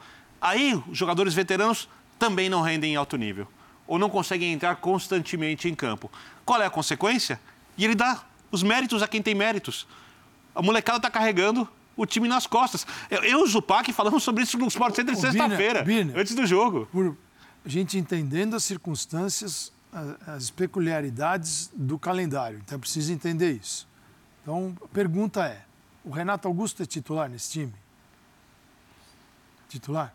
Sim. Sim. E o Renato tem rendido no, quando joga não. no nível não. mais alto? Mas acho que vai render uma hora. Mas, mas você entendeu assim, quando você Sim. fala do jovem? Mas isso, mas isso para assim, mim é um pouco de responsabilidade dele. Fazer o Renato render o que rendeu com os outros dois. Com o Silvinho e com o Lázaro. Por que, que com ele não rende? É, o problema é que, assim, também tem uma coisa, né, Paulo, que parece que. É, parece que o Vitor Pereira está aqui já há seis meses. E, na verdade, cara, é que é, é tanto jogo e não, ele não está tanto Não, ele já assim, jogou ele... por um ano, é. mas de quantidade de jogos. A gente mas... elogia tanto o Abel e olha é, o, o quanto tempo levou para que o Abel tivesse atingido. Ele sempre teve mérito nos avanços e tal, mas para que ele atingisse esse nível, né, quase que de excelência de todos os jogadores, de conseguir fazer todo mundo jogar perto do seu. Quer dizer, isso leva um tempo mesmo. E o Vitor Pereira chegou faz pouco tempo. Mas parece muito mesmo, porque com três jogos por semana, né? É, o Corinthians venceu o Goiás, mas mais uma vez foi aquilo, né? A impressão de que o resultado foi melhor do que a atuação. Né? Mas nessas, e o Corinthians está lá, é, três é, pontos do líder do campeonato. Mas, que mas, quase está empatado mas se não é fosse. Isso, mas por isso também que eu digo que não dá para quer dizer, pegar a tabela e dizer, pô, mas ele está fazendo tudo perfeito e tal, porque eu, eu continuo achando que o Corinthians tem potencial para ter um time que jogue bem e que seja realmente competitivo eu nos mata-matas e tal. A gente não viu esse futebol ainda. Estou de acordo que você olha a tabela, não, é impossível ser melhor. Impossível ser melhor. O Corinthians está a três pontos da liderança do Campeonato Brasileiro, é vice-líder num campeonato por pontos corridos que tem Atlético e Flamengo, entre outros. Nas oitavas das duas outras competições importantes. Então, assim, não tem muito o que discutir em relação a resultados, mas eu acho que em relação ao nível de, de futebol que o time pode mostrar, ainda e, tem uma margem muito grande. E ele vem de um, de um continente, não é nem de um país, né? ele vem de uma ideia de futebol em que os campeonatos nacionais são extremamente importantes. Aqui é normal, você fala assim, ah, o treinador deu um bico no Brasileirão, está olhando para a Copa. Agora, quando você é segundo colocado, você dá um bico no brasileiro, significa que você tem um nível de certeza sobre as Copas que é muito grande. Porque a Copa pode te mandar embora no primeiro jogo. Dependendo do placar, você já sabe que está desclassificado. E aí te restar um brasileiro que você está lá em oitavo lugar, que também não vai acontecer grande coisa. Então é, ele tem que se manter vivo aqui, nesse aqui, que é o principal, que é o campeonato de pontos corridos, que os treinadores europeus é, é onde eles medem eles, entre eles, eles medem a competência. Para eles, o que mede a competência ali é o campeonato nacional, principalmente nos grandes campeonatos, grandes torneios. E eles vêm com essa ideia de futebol. Pô, eu estou bem aqui, eu vou tentar me manter bem aqui o máximo que eu puder. Porque nas outras duas, eu não sei até onde eu vou chegar. É. E são jogos pesados. São um jogos, clássico. Um clássico e, e, um, e um, clássico, né? E um, clássico. Um jogo gigante que, da América do Sul. Em relação ao primeiro jogo contra o Boca, que foi o melhor jogo do Corinthians, Sim. aqui na Arena, Neoquímica, 2 a 0 ele não tem. Paulinho estava no banco, mas era um jogador importante. Não tem o Michael. Que fez os dois gols. Não se sabe se vai ter o Gil. É. Então você olha, não tem o Jô mais. É que, então, professor... Assim, o, e o, este Corinthians teve um esvaziamento técnico em relação àquele jogo. Se a gente for tirar os resultados, e eu estou falando aqui só da construção do time, eu não vou entrar no mérito das razões de alguns resultados, só da construção do time, para ser bem indireto, é... ele continua numa situação parecida com a do Dorival no Flamengo, porque ele busca ainda um modelo de jogo que, possa, que pode tirar desses jogadores o melhor possível, sem ter o elenco do Flamengo. Uhum. E... Os resultados estão tornando situações que são parecidas bem diferentes. A dúvida é que as torcidas acham que tem os melhores times do mundo, eu acredito, tanto a do Flamengo quanto a do Corinthians. Agora, que as diretorias pensam da mesma forma, eu acredito que não. A do Flamengo, sim, talvez seja possível extrair o máximo. Ainda mais quem está botando o dinheiro que está colocando no Everton Cebolinha. Sim. Já a do Corinthians, se cair na real, fala assim. Que magia, como é mágico esse português. Né? Intervalo, já voltamos. Reta final do linha de passe. Até já.